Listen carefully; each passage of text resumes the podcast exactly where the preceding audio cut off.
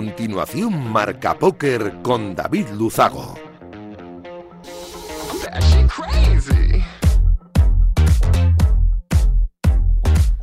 Bienvenidos, logos del naipe. Saludos de David Luzago. Bienvenidos a un programa más. Bienvenidos a Marca Póker, el único espacio de la radiodifusión española reservado para los amantes de la baraja.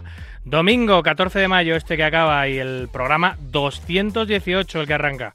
Voy a aprovechar para agradecer, como cada semana hago, a Radio Marca, la cesión de este grandísimo espacio, por supuesto, por hacerlo posible, a nuestro sponsor, winamax.es. Sin duda, la mejor plataforma para jugar al póker online de nuestro país. Nosotros, como todas las noches los domingos, vamos a intentar que los próximos 90 minutos les sirvan para que se puedan abedir un ratito de, todo eh, y hacerlo más ameno. Nos ponemos en breve con los titulares de un programa, como siempre, cargadito de historias, de noticias, de reflexiones, de actualidad. Y por supuesto, lo que nos gusta, de entrevistas. ¡Arrancamos! Quello che.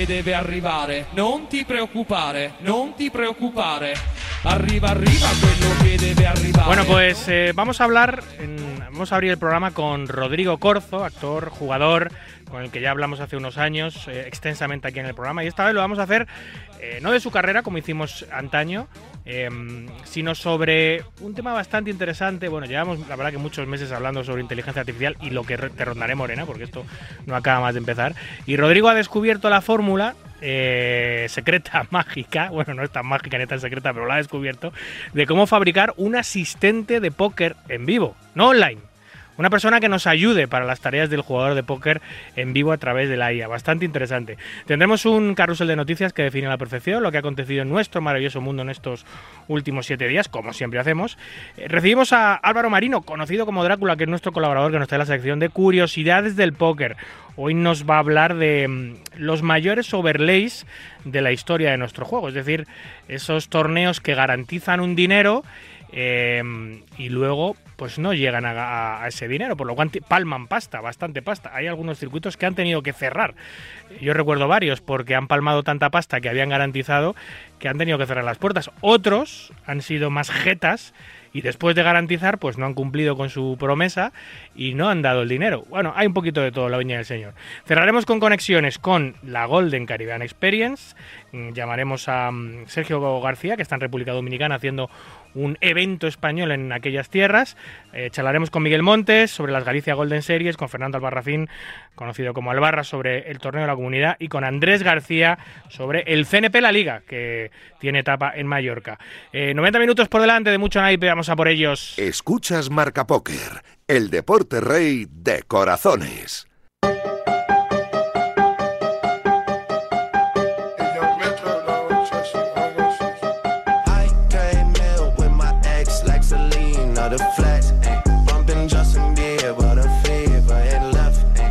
What she need, all her need, all she blessed, ayy. Give it my best, ayy.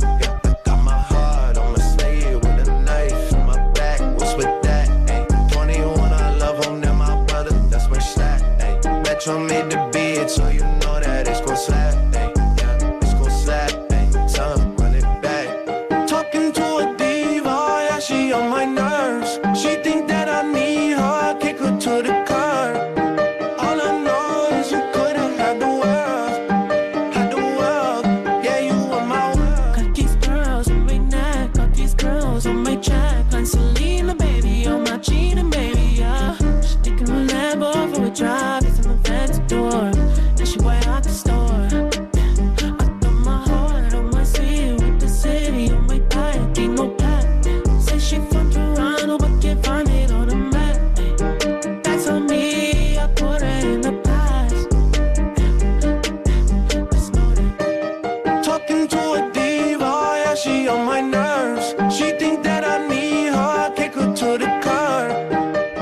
en, las últimas fechas, eh, aquí en el programa nos hemos pasado eh, mucho rato hablando de inteligencia artificial, especialmente de año y medio, un año a esta parte, sobre todo estos últimos meses. Hemos estado hablando de, la IA y de las muchas aplicaciones en todos los campos que hay, específicamente en póker, obviamente, para eso somos un programa de póker. Pero es que esta tecnología y sus aplicaciones cambian súper rápido, más rápido que lo que cambia nada, la verdad.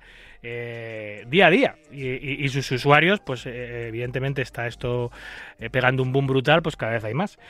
ese es el caso de, nuestro invitado esta noche, el actor y jugador abulense Rodrigo Corzo, abulense de cuna, ¿eh? granaíno de adopción, con el que ya hemos hablado extensamente, ya lo he dicho antes, hace tres años, en el programa 41, pues alguien lo quiere escuchar, muy interesante, y que ha visto Em, en una de las infinitas vías que brinda hoy por hoy la IA, la posibilidad de crear un asistente de póker en vivo que nos ayude, que nos pueda ayudar, yo qué sé, pues para analizar situaciones de juego ¿no? que hemos vivido en una partida de póker en vivo, para gestionar eh, información de jugadores y también de partidas, em, para mejorar nuestras habilidades o que nos enseñe o que nos descubra nuestros errores ¿no? y tomar mejores decisiones.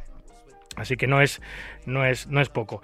Eh, ¿Y cómo vamos a hacer todo eso? ¿Cómo se hace todo eso? Bueno, pues nos lo va a contar el propio Rodrigo. Buenas noches. Hola, buenas noches, David. Un placer saludarte, un placer estar aquí. De nuevo. Igualmente. Oye, mira, antes de empezar, esta canción que, ha abierto el, eh, la entrevista, dirás, ¿por qué ha metido este a Drake y a, The Weeknd? ¿Por qué Pues, pues, pues lo he metido porque no cantan ellos esta, esta canción ha tenido mucha polémica las últimas semanas porque está generada por IA. Ni Drake ni el cantante de The Weeknd eh, ponen su voz, sino que han cogido su voz y la han, y la han metido en una canción. Y ahora pues la gente está flipando un poco como es normal, claro. Efectivamente, es que en, cuanto a eso de la música, de hecho yo suelo curiosear casi todos los días acerca de las que van saliendo nuevas. Y había una que me sorprendió muchísimo, que era Michael Jackson cantando La Isla Bonita de Madonna. Toma ya. y que parece exactamente él. Hay muchas, ¿eh? Lo que pasa que se van haciendo casi con los mismos. Con Drake y demás hay muchas, pero es alucinante. Es, absolutamente alucinante. Yo, yo más allá, más allá que luego ya nos meteremos eh, en profundidad en esto, más allá de las dudas que me genera la IA, más que dudas, los temores y los miedos que me genera la IA a mí, a mucha gente también em, de que pueda pasar algo grave, eh, o sea, me refiero de que la IA se desarrolle hasta un punto en el que peligra, peligra, nuestra existencia o, peligre, peligremos de alguna manera. Más allá de eso, lo que tampoco me gusta mucho es esto, ¿no? Que, que salga una canción de Drake y The Weeknd que perfectamente podrían haber hecho ellos en un estudio, pero que lo ha hecho otra persona en su ordenador. Em, esto a nivel musical, pero, pero a nivel de cualquier otra cosa, los fakes, a nivel de imágenes, de vídeo, va a haber un momento que creo que ya ha llegado casi, estamos en el principio del desarrollo de la IA, en el que el fake y la realidad se van a confundir de una manera brutal, porque hasta hace poco los fakes eran bastante... Eh, o sea, encontrabas bastante rápido eh, que no era realidad ese vídeo, esa foto, o podía estar. Pero ahora Rodrigo va, a llegar, ahora, ¿eh? Y ya no te digo dentro de eh, una década o dos décadas. Vamos a tener un problema de credibilidad todo el mundo, especialmente en redes sociales. Es obvio y tenemos que ver hacia dónde la humanidad quiere terminar yendo y probablemente irá hacia algún sitio que no sea el que queramos y que no sea el más sano. Porque también, obviamente, ahí está el negocio, pero sí, es fácil imaginar que en un futuro muy cercano, ¿eh? que ha sido a 10 años, incluso antes, pues tengamos que dudar exactamente, totalmente de cualquier vídeo o cualquier foto que veamos. Bueno, supongo que la gente reaccionará de alguna forma con desinterés, es decir, ya no tendrá el valor que tiene ahora una imagen cuando de repente te presentan la imagen de un famoso haciendo determinada cosa y antes se podía montar un escándalo, pues probablemente de aquí a unos años ya no ocurrirá, porque dirán, bueno, ¿y, y, y quién se cree que eso es cierto? ¿no? Lo que puede incluso beneficiar a la propia persona porque dirá, no, no, si este no soy yo. Ahora, ahora venía, venía, venía conduciendo al estudio y venía escuchando que los Grizzlies han, han, sancionado indefinidamente, han suspendido indefinidamente a, a Morán, a, Jay Morán, porque debe haber una imagen circulando por ahí en el que porta un arma. Eh, y eso está prohibidísimo en la NBA, especialmente si lo haces dentro de recintos deportivos asociados a la NBA o en, el, o en los vuelos autobuses de viaje con el equipo, etcétera, etcétera. Entonces, claro, había, había sospechas, se comentaba que esa imagen podía ser, eh, podía haber sido generada por por IA. Es, es, un, es un problema, es, un, es una... A ver, es una, al final nos, nos, puede ayudar mucho, pero también nos va a meter en, muchos problemas. Y al final lo que tú dices, eh, puede salir beneficiado también el malo, es decir, el criminal, que eh, salgan imágenes reales cometiendo delitos o lo que sea y él diga, no, no, eso, eso no era yo, eso, eso, eso lo han creado con IA. A ver cómo, cómo, cómo distingues, ¿no? Sí, a nosotros yo creo que a la gente de a pie, digamos, que no tomamos esas grandes decisiones, no formamos parte de consejos de administración, de grandes empresas y demás, eh, tenemos que vivir entre el, miedo eh, a que eso lleve efectivamente a un lugar peor y a la vez la excitación o la ilusión porque eso sea una herramienta que pueda hacer mejorar tanto nuestra vida como las de la gente de nuestro alrededor. Ahora, como bien sabemos, pues al final los que dominen y tengan grandes eh, círculos de poder serán capaces de guiar a la humanidad hacia donde ellos quieran. ¿Dónde será? No lo sabemos, pero hay muchos signos esperanzadores. ¿eh? Tampoco hay que ser catastrófico. He empezado con esta canción en el que se duplica eh, artificialmente eh, la voz de dos cantantes y se compone una canción que como digo perfectamente podían haber compuesto ellos mismos, pero no ha sido así. Y tengo un audio tuyo muy interesante en el que haces algo parecido, que lo vamos a reproducir si te parece, Rodrigo. Ah, sí, sí, pum, pum. Hola Leo, ¿has oído hablar sobre la inteligencia artificial, también conocida como IA? Hola, Adrián. Pues sí, un poco. Sé que es una tecnología que puede aprender y tomar decisiones como un humano. Bueno, o casi. Correcto. En realidad es como un jugador de póker que aprende con cada partida que juega. Pero en lugar de solo una partida a la vez, puede aprender de millones de partidas simultáneamente. Eso suena impresionante. ¿Y qué es ese GPT del que siempre hablas? GPT es un tipo de IA desarrollada por OpenAI. Las siglas significan Generative Pre-trained Transformer. Es como un jugador de póker que ha observado y aprendido de billones de manos de póker antes de sentarse en la mesa. ¿Y qué significa un prompt en este contexto? Un prompt sería la instrucción que le proporcionas al modelo de inteligencia para que genere una respuesta. Puedes inventar prompts sobre lo que quieras, por ejemplo póker, y es extraordinariamente fácil. Genial. Tiene muchas posibilidades, creo. ¿Y qué hay de eso de clonar voces? Clonar voces es una aplicación de la IA en la que se puede imitar la voz de alguien a partir eh, de unos pocos ejemplos. Entonces, la IA es como un jugador de póker supercargado que puede aprender y adaptarse extremadamente rápido. Exactamente, Leo. Y al igual que en el póker, la IA no tiene garantizado ganar siempre, pero cuanto más aprende, más fuerte se vuelve. Bueno, y ahora aquí en Marca Poker van a hablar de este tema. Sí, aquí está ya Luzago preparado para ello. Oye, Leo, le decimos a la gente que realmente no somos... Sí, se lo decimos. Solo somos voces clonadas. Todo lo que os hemos dicho lo ha escrito y leído una inteligencia artificial. Y ahora que siga David, David, el de verdad. Un abrazo. Venga, Bueno. un abrazo a todos. Bueno, bueno, bueno. Es que, es que, pero, eh, a ver, es que, a ver, es tu voz, pero no eres tú hablando. Es, eh, o sea, o sea, cu- coméntame cómo has hecho esto, porque es que es un poco de locos, tío. Es que, bueno, la otra voz, eh, o sea, la voz de, de la femenina, sí que se nota que es una voz, que es una voz más, más robótica, pero bueno, claro, ahora mismo ya la, la- eh, la inteligencia artificial llega a un punto en el que puedes clonar tu propia voz, meterlo eh, en tu propia cara para que mueva tus ojos y tus labios como si estuviese hablando, por lo cual eh, es algo prácticamente inter- O sea, si tú no dices en este audio que las voces son clonadas, es imposible saber que no eres tú hablando. Eh, da mucho miedo, tío. Hay una, una de las cosas que más alucina de lo de las voces clonadas, que es que como bien has dicho tú en la presentación, esto es algo que ya es que prácticamente cada día, cada hora mejora y lo que últimamente se puede hacer con la clonación de voces es añadirle esos, esas inflexiones de voz, esos suspiros, esas incluso a veces risas, y hay algunos modelos que te hacen risas. Entonces, es que, como bien has dicho, es totalmente imposible eh, decir que ahí no está hablando alguien.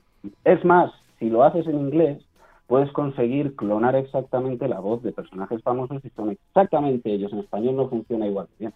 Todavía, claro. Entonces, ya no es que la voz de ordenador suene, hola, estoy aquí hablando contigo. No, ya no es así. Sí. Es que ahora es capaz de sonar igual que una persona y da, efectivamente, a mí se me, se me Claro, tú, generas, tú generas un guion, eh, yo mismo, presentador de, de- de marca póker. eh, yo me, yo me genero el guion el día que no pueda venir porque, porque estoy malo, estoy resfriado, eh, tengo vacaciones, lo que sea. Le genero un guion que tiene que seguir con mi voz, mis, mis pausas, mis expresiones típicas, etcétera, y lo pongo aquí a lo mejor durante 5 o 10 minutos absolutamente nadie, nadie cae en la cuenta de que no soy yo eh, el que no estoy hablando. Y eso, eso va por todos los presentadores, periodistas y comunicadores del mundo, que tengan mucho ojo, porque, porque ahora, ahora ya hay debate que, ha- que han salido presentadores artificiales en imagen y en voz en alguna televisión, no sé si en Japón o no sé dónde, y ya hay mucha polémica de que como esto siga evolucionando, que lo va a hacer, puede llegar un punto en el que no hagan falta los presentadores de televisión porque hay imágenes creadas vir- virtualmente que presentan mucho mejor eh, y son mucho más atractivas, mucho más alegres de- para la vista, con un tono de voz más adecuado. Yo qué sé, o sea, es, es una cosa tremenda, Rodrigo. creo que cada uno aquí tiene que realizar una, una decisión personal, una elección personal, que es colocarse en el lugar en el lugar reaccionario, digamos, es como no, no, esto va a quitar trabajos, va verlo como algo malo o verlo como lo que probablemente entiendo que es una, una herramienta con la que puedes trabajar, con la que si eres presentador puedes presentar mejor, si eres actor puedes actuar mejor, porque eh, tanto ChatGPT como eh, desarrollar vídeos con voces y demás, y de aquí a poco vídeos, hacer vídeos, eh, de aquí a poco será posible, de aquí a poco me refiero a semanas. eso te va a potenciar lo que estés haciendo, si tiene que ver con medios de comunicación, te va a potenciar. Pero claro, tienes que no verlo como un enemigo, no verlo como algo que, que vaya a venir a sustituirte, es algo que viene a potenciarte. Pero indudablemente, a gran parte de los trabajadores, en cierta forma, Sí, bueno, se habla que, mm, eh, eh, ya se está hablando, ¿no? Que uno de cada cuatro trabajos, eso es lo que dicen los expertos, uno de cada cuatro trabajos podría perderse, eh, podrían dejar de hacerlos personas humanas y pasar a hacerla, a hacerlo la inteligencia artificial. voces muy significativas del mundo de, la, de la tecnología, del desarrollo, como Elon Musk o como el hombre este de Google que salió denunciando los peligros inminentes de la IA en nuestra civilización, pues hace que hace que, que haya que tener tenerle respeto y haya que, haya que desarrollarlo con sumo cuidado. Lo que pasa que, que también es verdad que ¿quién lo desarrolla? Cuando lo desarrollan eh, entidades públicas, países, etcétera, de alguna manera más controlada, bueno, pero claro, si lo empieza a desarrollar corporaciones privadas con intereses meramente económicos que se la sudan los controles, se la sudan, se la suda parar eh, éticamente por alguna razón y lo único que quieren es ser los primeros en algo y tal, ahí es cuando hay un peligro real. Es que efectivamente este, este hombre que acabas de, decir, que es eh, Jesse Hinton, que es eh, bueno un ex empleado de Google, ¿no? ya es mayor, tiene setenta y tantos años creo, le dieron un premio además muy importante sobre tecnología, el, premio Turing, hace cuatro o cinco años creo, con otros dos colaboradores. Y sí, él ha dejado Google para poder hablar de forma más sencilla, no porque diga que Google no le dejaba, de hecho lo defiende a Google pero lo que manifiesta es eso, oye, esto es una tecnología extraordinariamente potente, no sabemos a dónde nos va a llevar y deberíamos de realizar entre todos una pausa. De hecho, se han firmado una carta por más de mil personalidades muy importantes de tecnológicas en la que piden realizar una pausa de seis meses para ver qué hacemos con esto. Eso da verdadero miedo. Ya te lo digo. O sea, que mil tipos relacionados, tops, relacionados con la tecnología y los avances, eh, firmen diciendo, oye, cuidado con esto. Claro, pero eso tiene eh, varias lecturas. Por un lado, eh, la lectura de que eso es, imposible, obviamente, no se, no se va a poder parar como has dicho tú. Siempre habrá alguien que lo va a desarrollar bajo cuerda, digamos. Mm. Entonces, lo que generará es una ventaja competitiva para ese, ese país o, esa empresa. Y luego, por otro lado, que también aquello eh, huele un poco a, oye, mira, vamos a, te ha adelantado mucho OpenAI, que es la que ha desarrollado ChatGPT, y parece que los otros dicen, oye, vamos a parar un poco porque yo quiero desarrollar la mía. Claro, al fin y al cabo, todos quieren desarrollar su modelo de lenguaje eh, y todos buscando eh, el objetivo final que sería la, la AGI, ¿no? la inteligencia artificial general, que es la que todos hemos visto en películas, que lo hace todo. Sí, es que hacia eso vamos, porque al final los humanos lo que queremos siempre eh, es, es, que, es que nos hagan la vida más cómoda, que nos, que nos solucionen problemas del día a día y poder centrarnos en otras cosas que, que nos motivan o nos seducen más. Al final, eh, la IA, obviamente, en, en, en, en una de sus infinitas aplicaciones, desarrollará eh, androides o, o, robots de forma humanoide o sin forma humanoide que nos hagan las tareas del hogar, que nos cocinen, que nos acompañen em, en el futuro, como ya han hecho algunas series de ciencia ficción, esos humanoides se les podrá meter toda la personalidad íntegra de un fallecido y podrán acompañarte en tu domicilio como si fuera el propio fallecido, podrás crear, si tienes dinero seguramente, em, humanoides del, eh, de, de la apariencia que te dé la gana con el, con, con el motivo final que te dé la gana eh, para satisfacción personal, sexual, eh, sentimental, eh, para que te acompañe a algún sitio. Es que eso va a ocurrir. Entonces, ¿hacia dónde va? Es un poco la deshumanización del planeta, porque ¿hacia dónde vamos? Hay que tener cuidado. Está bien que nos ayuden y nos solucionen las cosas y nos hagan la vida más fácil, pero cuando empezamos a hacer hueco a la inteligencia artificial para, para pegando empujones a, los, a nosotros mismos, es cuando hay un problema. Bueno, eh, aquí, como bien has dicho, el tema de, a mí, el tema que más me fascina y a la vez me da miedo de esto que acabas de decir es el de los, fallecidos, es así.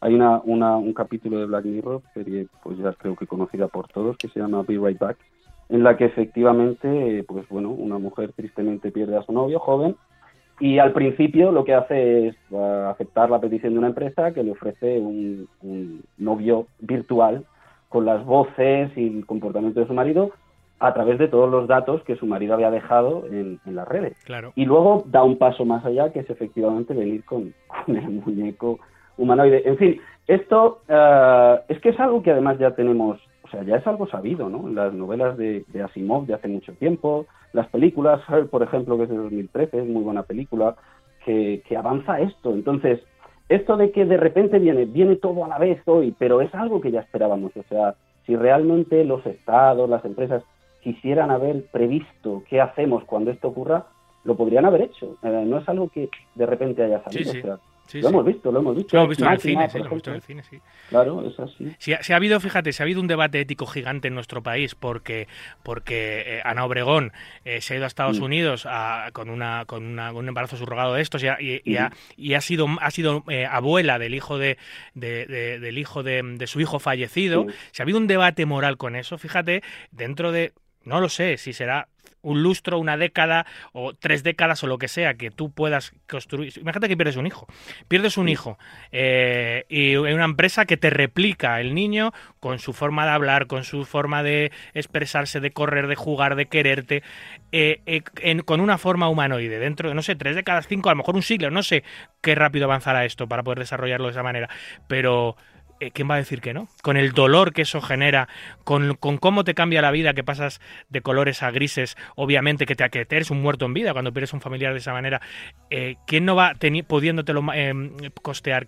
¿Quién no lo va a hacer, no? Alguien con unas convicciones morales muy fuertes, si no, eh, eso va a ocurrir. Al principio habrá un debate ético gigantesco de sustituir a humanos por máquinas, de no sé qué, no sé cuándo, porque eso va a llegar, pero al final se va a aceptar. Va a decir, oye, chico, pues mira, tú tienes hijos, tienes hijos virtuales, eh, eh, o- o el que no quiere tenerlos directamente, ¿no? Los quiere tener ya creciditos. Yo es que no quiero, la etapa de 0 a 5 años no me interesa, que es muy complicada. Yo quiero tenerlo ya con 6 años, o quiero tenerlo ya tal. Uf, eh, es que son muchas cosas, Rodrigo. En esto y para, para, para aflojar un poco, ¿no? Para decir, bueno, bueno, todo efectivamente puede ocurrir así. Además, de hecho, como se suele decir, muy largo me lo fías. O sea, eh, cuando has tirado por décadas y demás. O sea, ya hay, de hecho, ya puedes meterte tanto ChatGPT como otras alternativas similares. Le puedes decir, quiero hablar con Steve Jobs. Y, y ya te sale alguien que se supone, bueno, algo que se supone que habla como Steve Jobs. Pero bueno, eh, eh, para aflojar un poco, sí que sí que citaría unas palabras de, Antonio Díaz, que es un, filósofo eh, epistemólogo de catedrático de la Universidad de Málaga, que hacía un poco la comparación, hablando sobre este tema, hacía un poco la comparación con la oveja Dolly. No sé si te acuerdas de la oveja Sí, Dolly. sí, claro. ¿eh? La Claro, clonada. Correcto, eso fue en el 96, cuando se clonó a Dolly. Bueno, pues en aquella época, yo recuerdo, en aquella época pre-internet, ¿eh? pero recuerdo en noticias y hablando con amigos, ah, pensar que en dos o tres años, a lo mejor tú no, porque no tienes muchísimo dinero, pero alguien que lo tenga iba a poder clonarse, iba a poder tener su Sí, clon. sí, se, se oía, se oía. Claro, y sin embargo, ¿cuánto han pasado ya, David? Tre- 27, 26, 27 años, ¿no? Y yo no he visto todavía ningún. Pero yo, sí, yo, yo le, yo le veo muchas, muchas similitudes a lo que dices, pero alguna diferencia. Es que la tecnología biomolecular yo creo que es infinitamente más compleja que la informática y, y- y mucho menos, y no está al alcance de todo el mundo. O sea, nadie puede, eso sí que está, solo son grandes biólogos, grandes, o sea, grandes especialistas en materia. Sin embargo, en la IA yo creo que hay mucha más gente involucrada y tiene un acceso y un desarrollo más rápido y más sencillo. No sé si estás de acuerdo. Sí, por supuesto, y eso además con otra otra cosa que te quería contar, pero la, la que explicaba este filósofo era que lo que ha parado que no tengamos clones son las regulaciones, es decir, empezaron a salir regulaciones que prohibían, no sé qué, ya sabes, un científico chino que se supone que lo han metido en la cárcel porque trató de hacer niñas clonadas o llegó a hacer o algo así, entonces las regulaciones que vendrán, vendrán indefectiblemente, vendrán en muy breve, probablemente paren un poco todo esto. Porque efectivamente es que es lo que has dicho tú, el que la gente pueda desarrollarlo. De hecho, ahí hace poco salió un documento filtrado, se supone, de Google, en el que hablaban precisamente de esto. Decían que eh, la, expresión era we have no mode and neither does OpenAI, es decir, no tenemos foso y OpenAI tampoco, que significa que no tienen una ventaja competitiva porque ya la, sinergia de todo el mundo trabajando junto a la vez consigue los avances mucho más rápido que las propias grandes empresas. Mm. Lo que has dicho tú, que van a desarrollar modelos y van a desarrollar em, inteligencias artificiales superiores, la gente eh, colaborando entre ellos antes que las grandes empresas.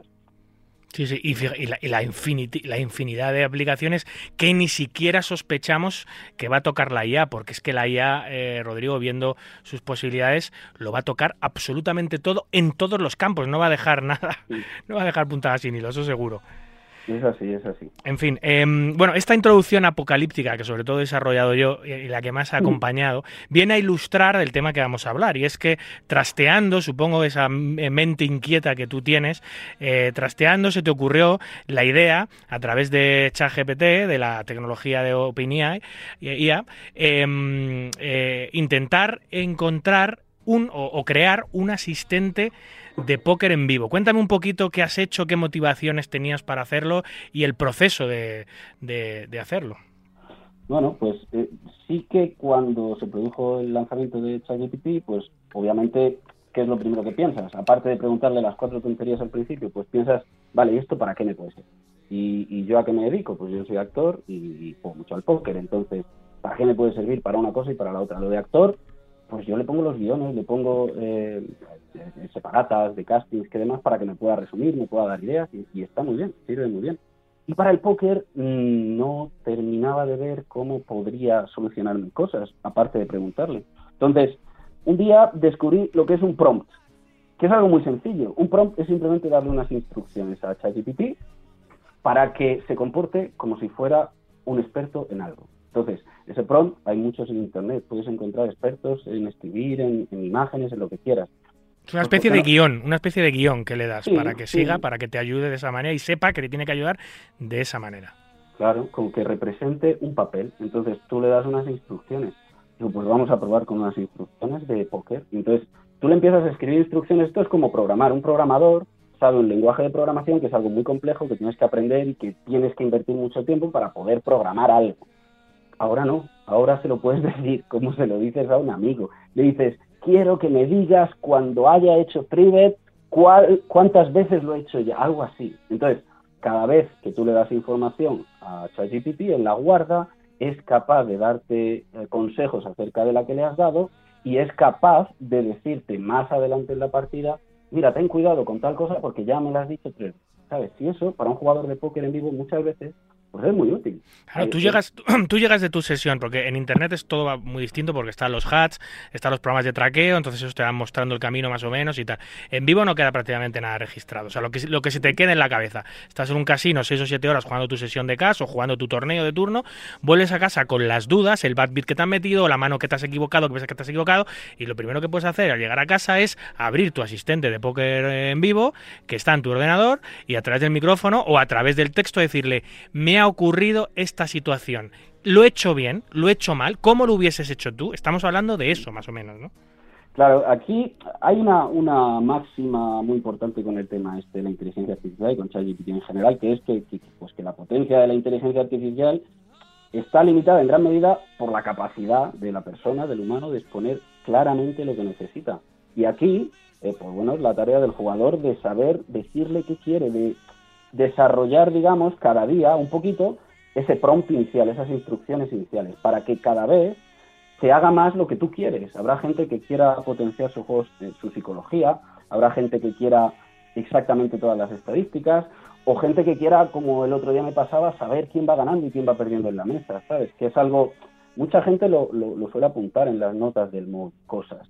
Pues esto es como un blog de notas, pero inteligente, muy inteligente, que puede llegar a darte consejos o que puede simplemente eh, guardarte la información y tenerla bien almacenada y que tú con un lenguaje llano, como te hablo a ti, pues te pueda responder él con otro lenguaje llano lo que tú querías saber. Claro, es, es justo eso que me decías, me comentabas hace unos días, dice, es como hablar en vez de tener las notas en, en, notas del móvil, este, mm. es que las tengo en asistente virtual. Es como hablar con un amigo. Es como si llegas a casa y tienes un compañero de piso que está siempre dispuesto a ayudarte en tus dudas de si has jugado bien o mal, de si este jugador es así o asá, de si la línea de juego es la óptima, de si llevas las finanzas o tu banca en eh, bien, de si debes o no debes viajar a este país porque te estás saltando algunas reglas que tú mismo te has marcado. O sea, alguien, un amigo, un, un amigo, pero más que un amigo. O sea, es como un amigo y también un trabajador a tu servicio un secretario. Sí, creo efectivamente que la analogía que has hecho es muy buena, porque efectivamente es como si pudieras juntar todas las conversaciones en un piso de póker, por ejemplo, en el que efectivamente después de cada sesión, pues los tres o cuatro que viven tienen sus conversaciones sobre póker. Eso, como todos los jugadores de póker saben, es muy, muy, muy... Es, te hace mejorar muchísimo como jugador. Pues esto es como condensarlo todo muy rápido, es decir, porque va a tener toda la información que tú le das y no se le olvida. Entonces, vas a poder acceder a esa información en cuanto quieras, como quieras, en el lugar que quieras y además él te puede añadir mucha otra que no conoces porque él tiene toda la información que hay en Internet, es alucinante. Ahora hay un montón de jugadores de póker en vivo que están diciendo, joder, yo quiero tener un asistente de esos. Eh, explícanos, Rodrigo, cómo, cómo se crea. Pues esto simplemente te tienes que hacer una cuenta en, en ChatGPT, eh, OpenAI, quien no lo conozca todavía, buscar ChatGPT en Google, ChatGPT en Google, y te aparecerá pues la página de PNI en la que simplemente metes tu correo electrónico, confirmas como dándote de alta en cualquier página y una vez que hayas hecho eso ya tienes acceso. ChatGPT, el gratuito actualmente es versión 3 y medio, esto, las versiones pues ya sabes, van actualizándose. Yo desde que lo conozco hace un mes y pico, pues ya se ha actualizado cuatro o cinco eh, veces. en, en, un mes, ¿eh? Claro, es así. Entonces, la más nueva ahora mismo es, GPT-4. Esta tienes acceso si pagas. Pues como siempre, al final hay una opción de suscripción en la que tienes acceso a la última, a la mejor. ¿Eso quiere decir que la otra no sirve? No, la otra es maravillosa. De hecho, es más rápida. Tres y medio, la gratuita es muy, muy rápida. La, la 4 va un poco más. Entonces, una vez tienes acceso a ello, le das el prompt, como bien has dicho, las instrucciones, la guía inicial. Y esto es que es muy sencillo. Yo he hecho uno, un prompt, sí, pero es que puedes hacer el que te dé la gana, puedes escribir lo que quieras. De hecho, una vez que lo tienes hecho, el prompt, le puedes ir preguntando, oye, mira, ¿cómo podría explicarte tal cosa? ¿Cómo podría yo colocarte en el prompt inicial eh, esta este funcionalidad que quiero que tengas? Y él mismo te lo va a decir. y te va a decir, pues escríbeme esto, esto, esto, y, y, tú vale, vale, pum, matas ese, ese animal, ¿no? Matas ese chat, abres otro y le vuelves a poner el prompt con lo que querías añadirle. Y así, día a día, puedes ir mejorando tu prompt y al final vas adaptándolo a lo que tú realmente quieres, a lo que a ti te, ayuda. Para, para, hacernos una idea del tipo de prompt que podemos hacer, más o menos a grandes rasgos, ¿cuál es el tuyo? ¿Qué instrucciones le has dado al chat para que, para que se convierta en tu asistente? Bueno, pues mira, después de, ir cambiándolo, de ir mirando varias veces, simplemente le he dicho eso, que, se compartirá como mi asistente, le he dicho que ya con del juego del póker, esto sirve para que no te diga, cada vez que le expliques una mano te diga J4, ah, pues J4 es una mano, para que no sea muy repetitivo.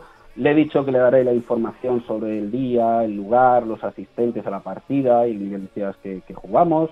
Y le he dicho que le iré diciendo quién compra fichas, cuántas fichas compra, y que en el momento que yo quiera me inventé un comando que se llame balance mesa. Y entonces me dirá, puesto número uno, Antonio, va perdiendo 350. Puesto número... Si encima le dices que te dé consejos sobre ello, te puede decir, ten cuidado con Antonio porque ha perdido yo no sé cuánto en la última hora. Cosas así. Le dije que le expliqué más o menos que voy a utilizar la nomenclatura del póker, BV Baton, en fin, todo esto. Pero es que, ya lo sabes, realmente es muy intuitivo. De hecho, cuando terminé de escribir todo eso, le dije, vale, ahora vamos a intentar mejorarlo. Me fui a buscar otro prompt que encontré en internet de un experto prompter de hacer que ChatGPT funcione como un creador de prompts experto y le dije, tengo este prompt, mejóralo.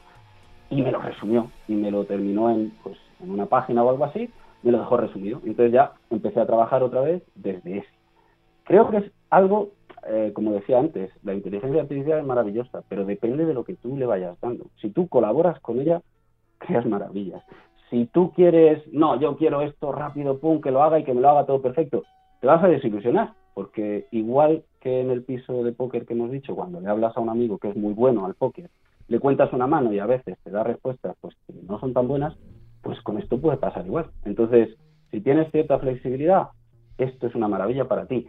Si quieres una receta mágica y absoluta, te sorprenderá mucho al principio, pero luego dirás, bueno, ya, pero ¿y ahora qué más hago? Depende de ti. Estaba pensando, según me comentabas, que, mm, que, bueno, ahora casi, toda, casi, casi, todo se hace, se puede hacer con un smartphone, pero casi todo el trabajo supongo que lo has hecho o lo haces en un ordenador de sobremesa. Eh, mm, pero bueno, esto se puede pasar porque ya hay aplicaciones en las, en las stores de las de iOS y de Android, ya hay aplicaciones de inteligencia artificial. Estaba pensando que, que los organizadores de eventos como yo, los que trabajamos en casinos con jugadores, en torneos, en partidas de casa, etcétera, vamos a tener cuidado, vamos a tener que tener cuidado en el futuro con los móviles y la gente que esté escuchando música, eh, mientras, porque claro, ya vas a dudar si está escuchando música o si está con un asistente programado por él para que le vaya ayudando en tiempo real en una partida en vivo. Eso, eh, que lo acabo de pensar ahora mismo, a nivel regulatorio en el póker, eso eh, va a llegar, seguro, porque claro, vas a ver un tío con cascos que no sabe si tiene un asistente soplándole y ayudándole en tiempo real sobre situaciones de juego real que él está tecleando entre mano y mano, porque en medio de la mano obviamente no puedes, pero entre mano y mano esté poniendo situaciones, está preguntando a la asistente cómo juega este tío, qué hace este... vamos a tener que tener cuidado, Rodrigo, con esas cosas también. Sí, efectivamente, pues bueno, lo que se llama RTA, ¿no?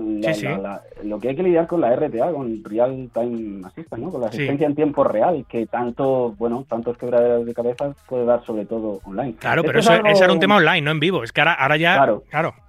Pero es que es algo que ya lleva, o sea, es algo a debatir, obviamente, qué ayuda, qué no ayuda, pero yo me acuerdo ya hace, pues quizá 10, 12 años, cuando los móviles empezaban a tener nuevas funcionalidades y podías tener tablas en los móviles, y yo me acuerdo, sobre todo los jugadores mayores, uh, más, más mayores de edad, me refiero, que solían decir, el niño con el móvil, que, no vale el móvil en la mesa, eso lo has visto tú. Y con el tiempo, Fíjate como paradójicamente el otro día lo hablaba con un desarrollador que también quería buscar algo de, relacionarlo con el póker y me decía, no, es que claro, no, no, van a dejar los móviles en la mesa. Bueno, hace 10 años se decía eso, hoy en día hay muchísimos más móviles en la mesa que antes. ¿Por qué? Pues porque obviamente que te puedes ayudar con un móvil, te puedes ayudar escribiendo notas, te puedes ayudar mirando tablas, mirando equities. Hacerlo mientras estás jugando la mano, yo eso éticamente no lo veo bien mientras estás jugando la mano no veo bien que estés ayudándote con el móvil.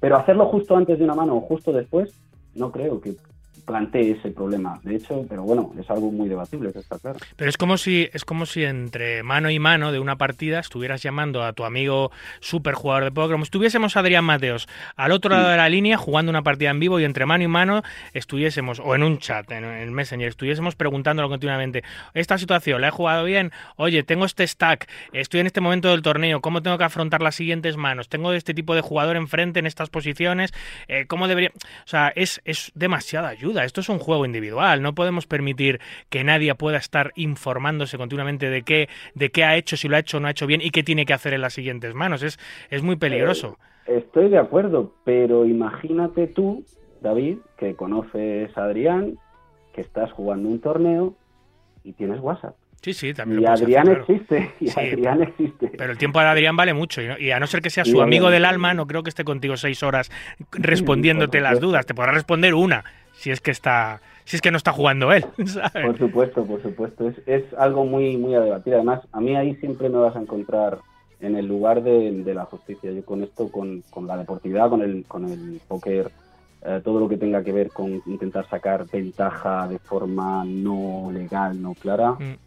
estoy totalmente en contra y estaría muy a favor de regulaciones y demás. si los móviles desaparecieran de las mesas, pues aparecería el problema de otra forma, porque habría eh, otros dispositivos. eso yo lo he pensado alguna vez, pero es que presenta otros problemas, ¿no? Hay mucha gente, que mucha gente recreacional que lo que le gusta es pasar un buen rato y no quiere que le quites el teléfono. Tú le puedes quitar el teléfono en una mesa televisada, porque sí, las suspicacias de que un aparato electrónico le puedan pasar información en tiempo real de lo que tienen los rivales, de lo que sea, o pueda recibir información de la propia realización o lo que sea, que eso ya ha ocurrido. Pero en una mesa normal, de un torneo normal, una mesa de cash, hay muchos jugadores recreacionales que están con su móvil jugando al Candy Crush o hablando con su novia o, comprando un billete de avión o lo que les dé la gana. Y si prohíbes los móviles en un casino, va a disminuir gravemente, estoy seguro, el número de jugadores recreacionales que no quieren que... Entonces tienes ahí un dilema, a lo mejor es tarde o temprano se va a regular, porque igual que avanza muy rápido la IA, pues tenemos que estar listos para regular todos nuestros sectores con respecto a ella, ¿no? Pero habrá que poner unas cosas que se pueden hacer y otras que no, como, como, como ha pasado siempre, entiendo. Sí, efectivamente, estoy de acuerdo, pero es que e, es esto, un, un, buen jugador de póker, un jugador que estudia, un jugador que se prepara las partidas o los torneos, que sabe qué rivales hay, que sabe cómo funcionan las cosas en ese casino, ese rival tiene una ventaja enorme sobre otro que va allí a divertirse y se sienta. Entonces, esa ventaja no necesariamente la tiene que sacar en el momento en el móvil, la puede sacar en su casa la noche anterior. Entonces, el que quiere tener ventaja, pues se lo va a currar para tenerla. El que no le importa, no la valora o no quiere tenerla, no lo va a hacer siempre habrá alguien que proteste y siempre habrá alguien, bueno, pues ahí ese debate creo que va a durar siempre y está bien y es muy. Mira, otro temor, otro temor, bueno, temor, otra duda que tengo es que, mm, es que claro, eh, eh, eh, básicamente la explosión de la IA y el desarrollo que ahora viene te obliga, te obliga, tú ya estás muy dentro, ¿no? Pero tú porque eres un tío muy curioso, con eh, pues que, tienes muchas ganas de aprender cosas nuevas y va en tu personalidad. Entonces a, ti te ha salido solo.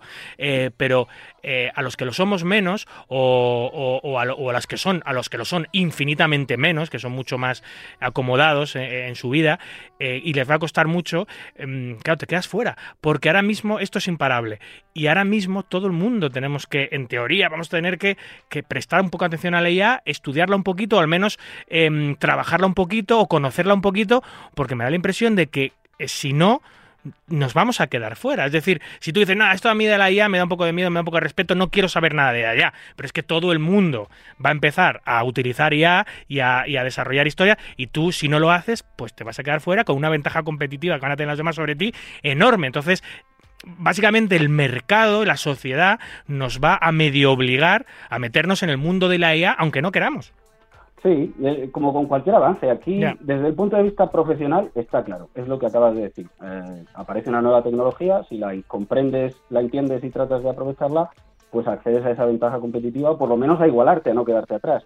Y luego está el punto de vista personal. Oye, hay gente eh, pues que hoy en día, por ejemplo, rechaza tener móvil. Eh, el otro día lo hablaba con mi padre, mi padre es así, no, no, tiene móvil, no, no utiliza el móvil, tiene uno, pero no se lo lleva, no lo utiliza. Qué feliz vivirá, Rodrigo. E, efectivamente, es mm. que esto, esto, paradójicamente, le crea una ventaja personal de desconexión que el resto no tenemos. Entonces, ¿se pierde cosas? Sí, muchas. Se pierde capacidad de conocer y de aprovechar un montón de tecnologías nuevas, sí, pero a la vez gana esa desconexión, esa tranquilidad y, esa, falta de estrés. Entonces, tú puedes hacer tu, tu, elección. En lo personal, sobre todo en lo profesional, ahí sí es verdad que es difícil imaginar estar en la vanguardia de cualquier tipo de trabajo si no estás aprovechando las últimas o casi últimas tecnologías que ese trabajo ofrece.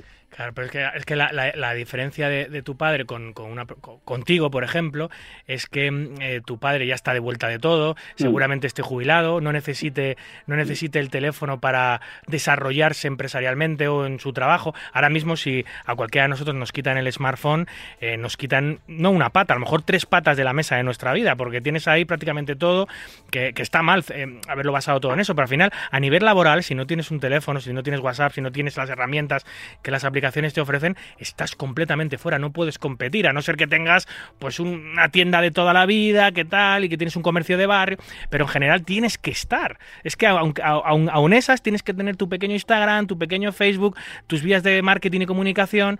Entonces, solo una persona, como puede ser mi padre o el tuyo, que están ya jubiladas, que están de vuelta de todo y tal, pueden prescindir de eso y de verdad disfrutar de la vida sin esos agobios que nos da la, la tecnología.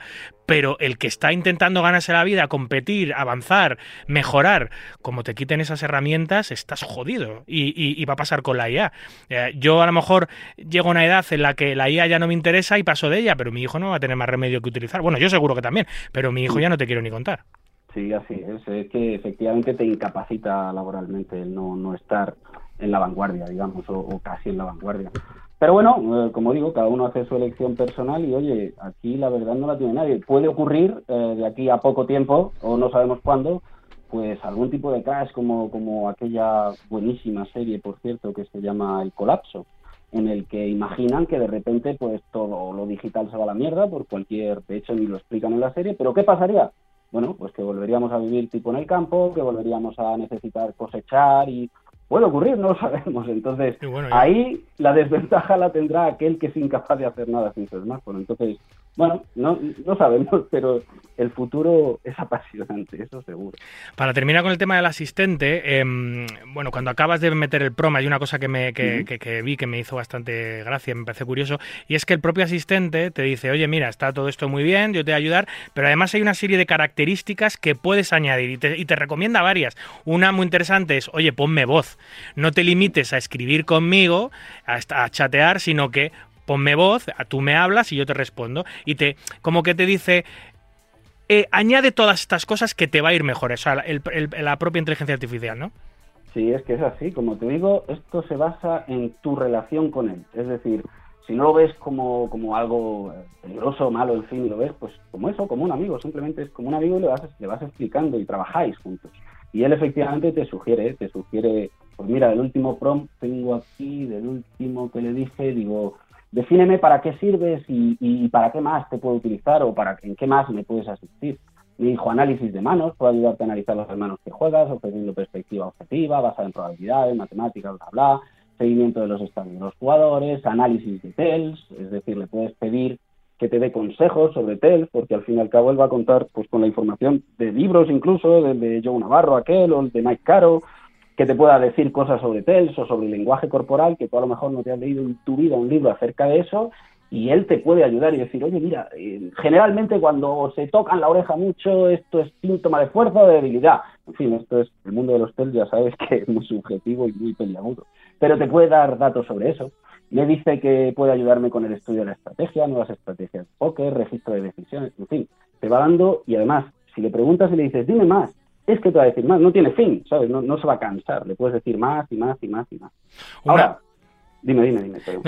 perdona, que una de las una de estas ayudas eh, que me dejó flipado es que eh, es cuando te, cuando te ofrece ayuda psicológica, que es hablabas tú, que me comentabas eh, antes de entrar al programa sobre un asistente que, le has llamado cool down, que es como un asistente que te enfría, es decir, que si vienes totalmente amargado, picado, tildado de tu partida, tienes el asistente que te que psicológicamente te brinda ayuda para superar pues esa, esa picazón que te ha, o esos, esos bad beats que te han metido, esa tildada con la que llegas, esa quemazón con la que llegas a casa, pues tienes al asistente que psicológicamente, o sea, es curioso que una máquina nos ayude para salir del bache y psicológicamente te ayuda. Esto me da que pensar que tiene un montón de aplicaciones en las enfermedades mentales, un, montón de aplicaciones en las depresiones, en tal, o sea, yo qué sé, infinito, vamos. Claro, es que es así, efectivamente. O sea, el jugador de poder conoce que puedes tener un warm-up, un calentamiento o un cooldown para efectivamente después de la partida y cada uno se lo puede gestionar como quiera. Esto no es que sea algo nuevo, hay aplicaciones incluso que tienen algo similar a esto. El, rollo, lo interesante de aquí es que la puedes crear tú, la puedes crear tú con simplemente hablar, con palabras, con lenguaje normal, y le puedes ir añadiendo lo que te dé la gana. Eh, simplemente tienes que tener en cuenta también las limitaciones que puede tener en cuanto a que el modelo de repente no esté disponible o que haya eh, una limitación de caracteres como tienen actualmente, tienen una limitación que cada vez va creciendo más, de 8.000, de 30.000, de 100.000, hay algunos nuevos que ya prometen un millón.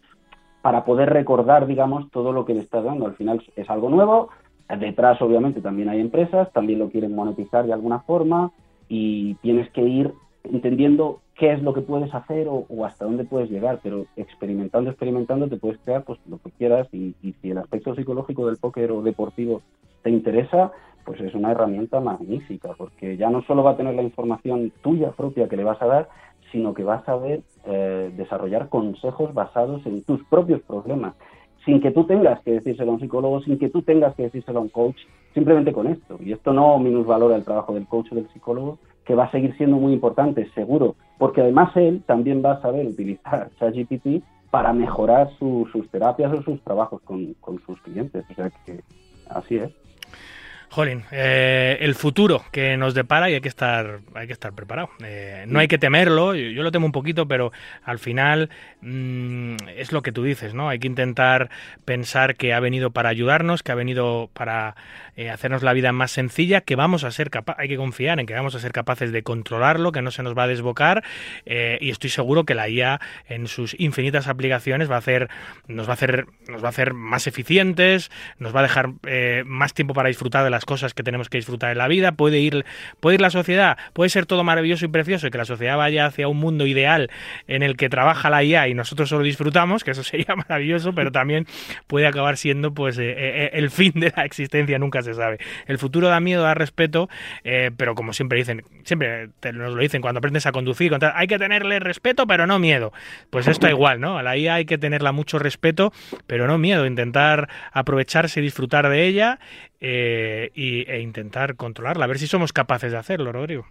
Sí, yo animo a la gente a que lo vea como un aliciente, porque además eh, eh, últimamente se está hablando mucho en medios, la gente, y yo comprendo perfectamente que haya mucha gente que se ve abrumada y que realmente lo que diga es, joder, otra vez con la ya, otra vez lo mismo, esto no me gusta, estoy ya aburrido.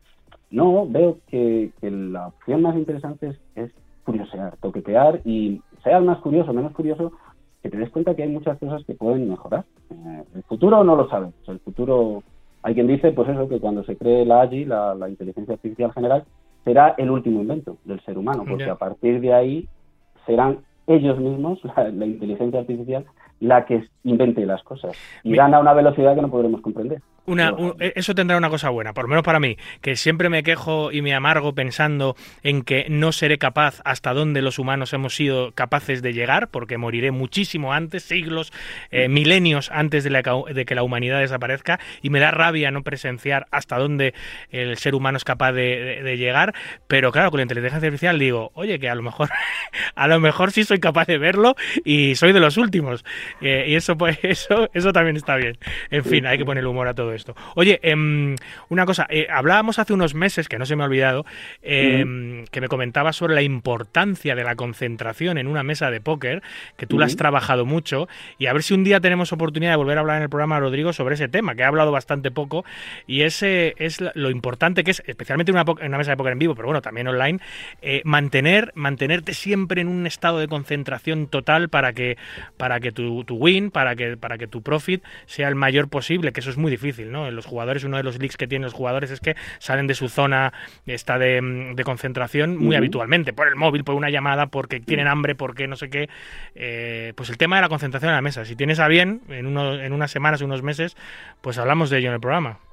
Perfecto, recojo el guante, efectivamente lo hablamos, recuerda en castellano, así que sí, sí, lo haremos. Esto todo el mundo tenemos en mente a jugadores que parecen imperturbables en mesa y eso tiene muchas ventajas. Pero está muy relacionado con esto que decimos. Cuanto más móviles, más aplicaciones, más no sé qué, más vanguardia, es más difícil. Es más difícil huir de eso y realmente estar en el momento, ¿no? El mindfulness y, concentrarte en lo que estás haciendo ahora y aquí. Y bueno, es muy difícil, hay jugadores que tienen talento para eso y hay otros pues que no lo tenemos y lo tenemos que tratar de trabajar, David. Así es, Rodri. Pues eh, Rodrigo Corzo, actor y jugador de póker, ha sido un placer y una charla súper, súper interesante. Muchas gracias, amigo. Muchas gracias a ti, un placer y nos veremos en la siguiente. Abrazo. Un abrazo. Hola, soy Amatos. Yo también escucho todo acerca del naipe en Marca Póker.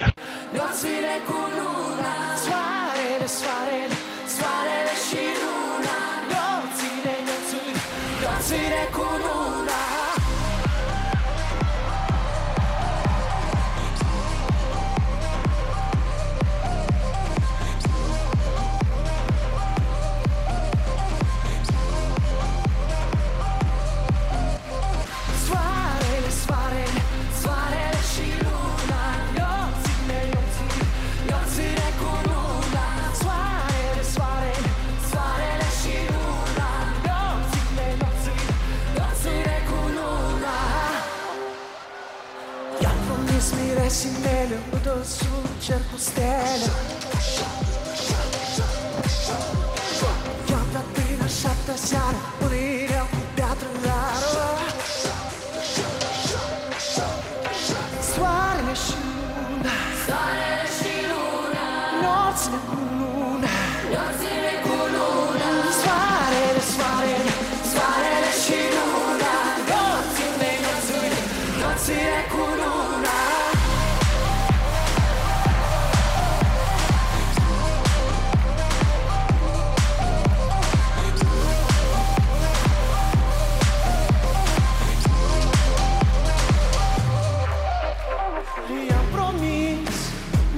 meglio pronto su un cerco stella e andato tá lasciate essere é e andato é e lasciate essere un'ina é fuga trarrà soare le sciluna soare le sciluna non se ne cununa non se ne cununa soare soare soare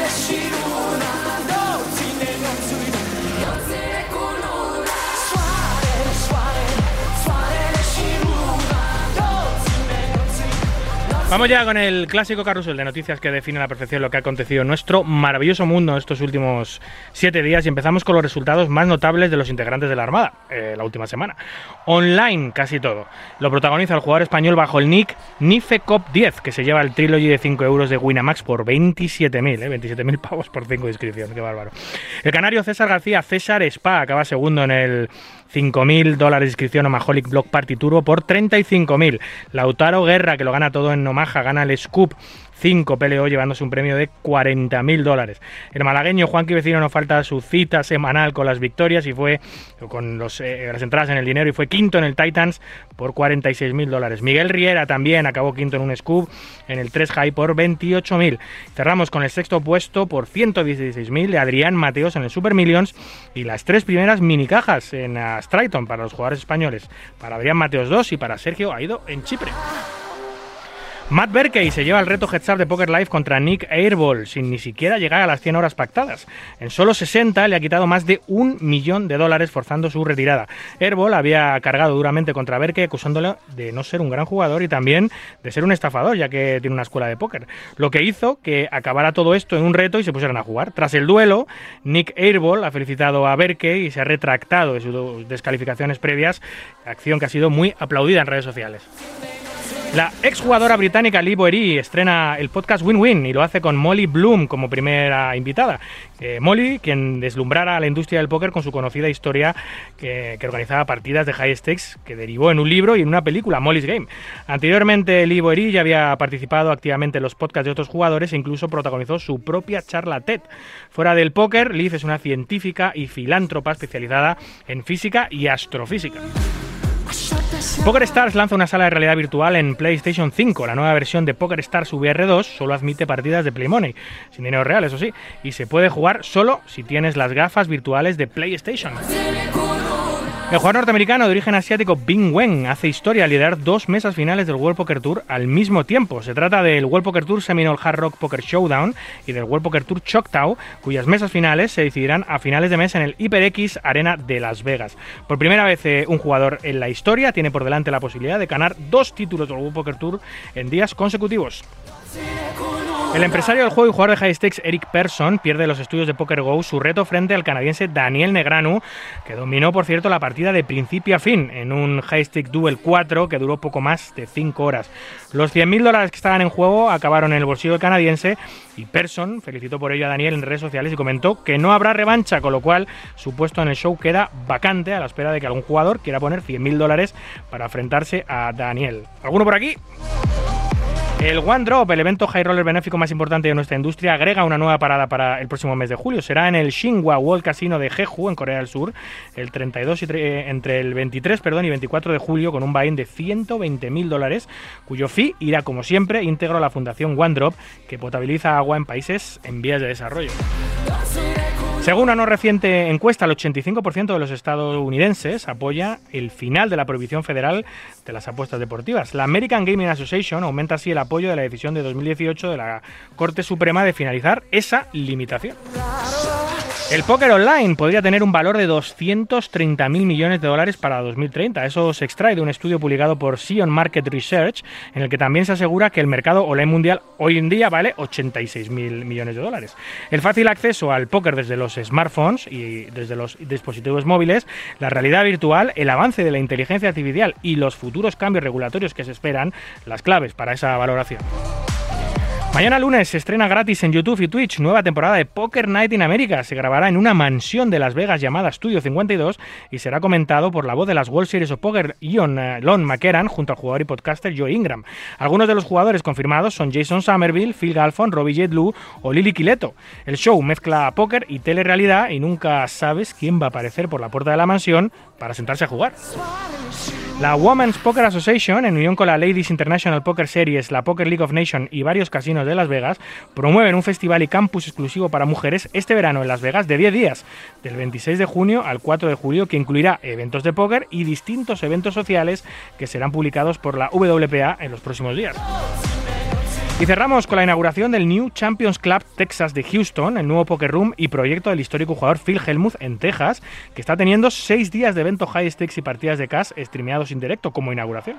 Jugadores confirmados que están jugando como el propio Phil Hellmuth, Sean Deep, Justin Young, Johnny Pipes Moreno o Dan Jangen McCates prometen que van a hacer las delicias del espectador. Este nuevo club en Texas competirá con los actuales, también propiedad de jugadores como The Lodge de Dog Polk o el Texas Car House de Ryan Crow. Escuchas Marca Póker, el deporte rey de diamantes.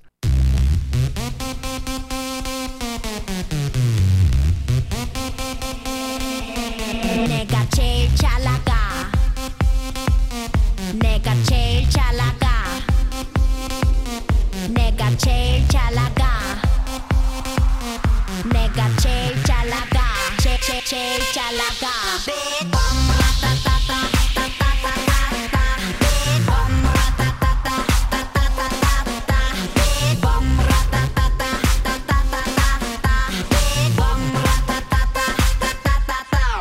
my god.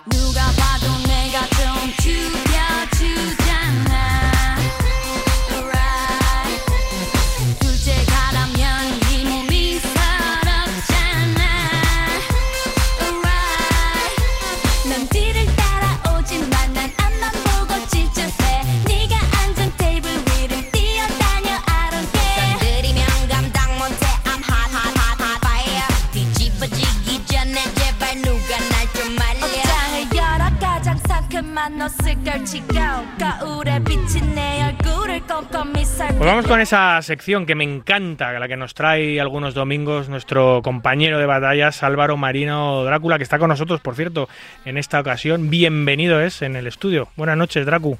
Bueno, lo primero de todo, ¿cómo están los máquinas? ¿Eh? ¿Cómo están esos amantes del Aquí hay dos ¿Cómo están máquinas. Dani en la, en la técnica y. Bueno, hay uno realmente. Dani en la técnica y se acabó. Pues me iba a meter yo en el, en el, en el, cupo, pero no, de máquina nada. Eh, Bueno, eh, pero los oyentes bien, ¿no? Así que bueno, venga, podemos empezar, Luis. Empezamos. Oye, eh, tú que eres súper televisivo, que eres una bestia de la televisión, que te tragas hasta Sálvame si hace falta. Bueno, Eh, cuidado, casi, casi, cuidado, casi. cuidado. Vale. Eh, Eurovisión lo verías, ¿no?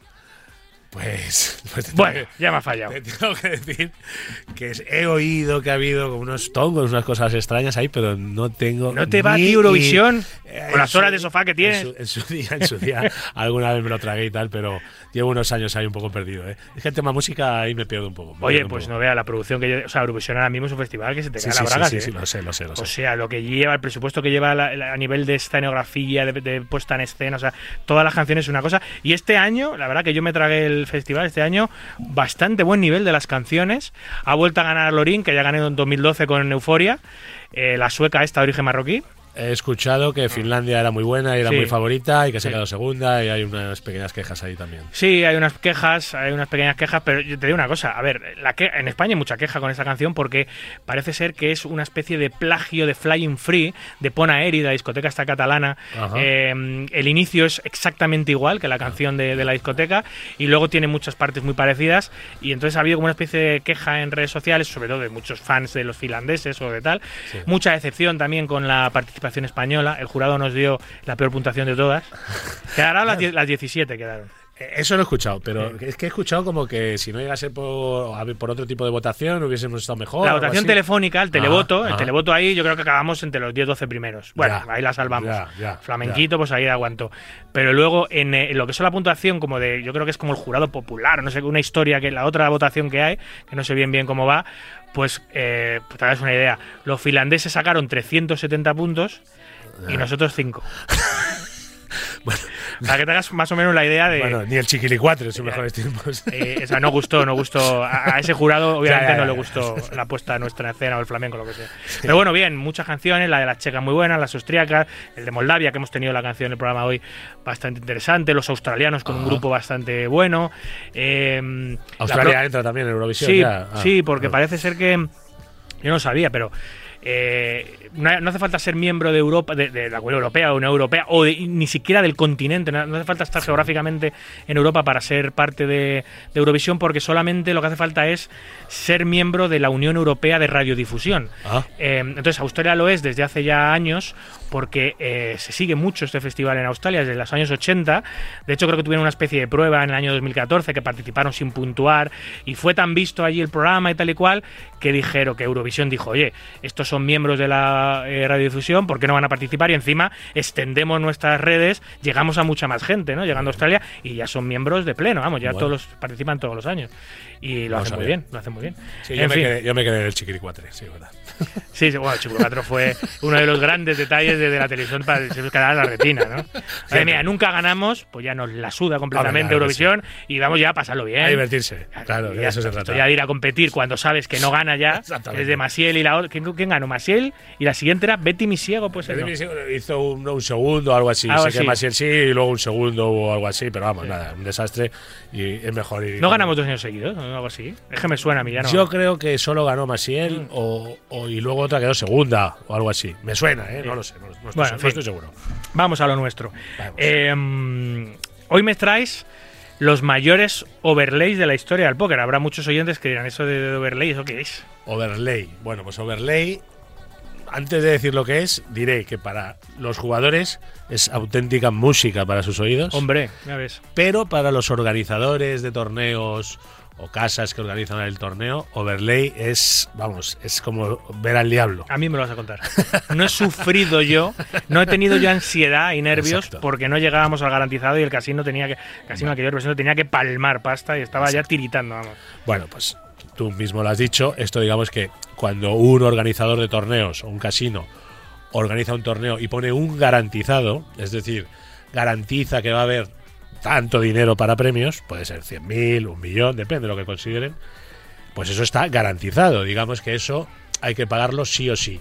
Pero ¿qué ocurre? Vayan o- no vayan los jugadores que Vayan, completen esas- ese dinero, claro, ¿Qué ocurre? suscripciones. Exacto. Si el número de jugadores es menor al esperado por la organización de sus cálculos y tal, ocurre una cosa que no se cubre ese garantizado y queda un dinero que tiene que poner la organización, que es el llamado overlay.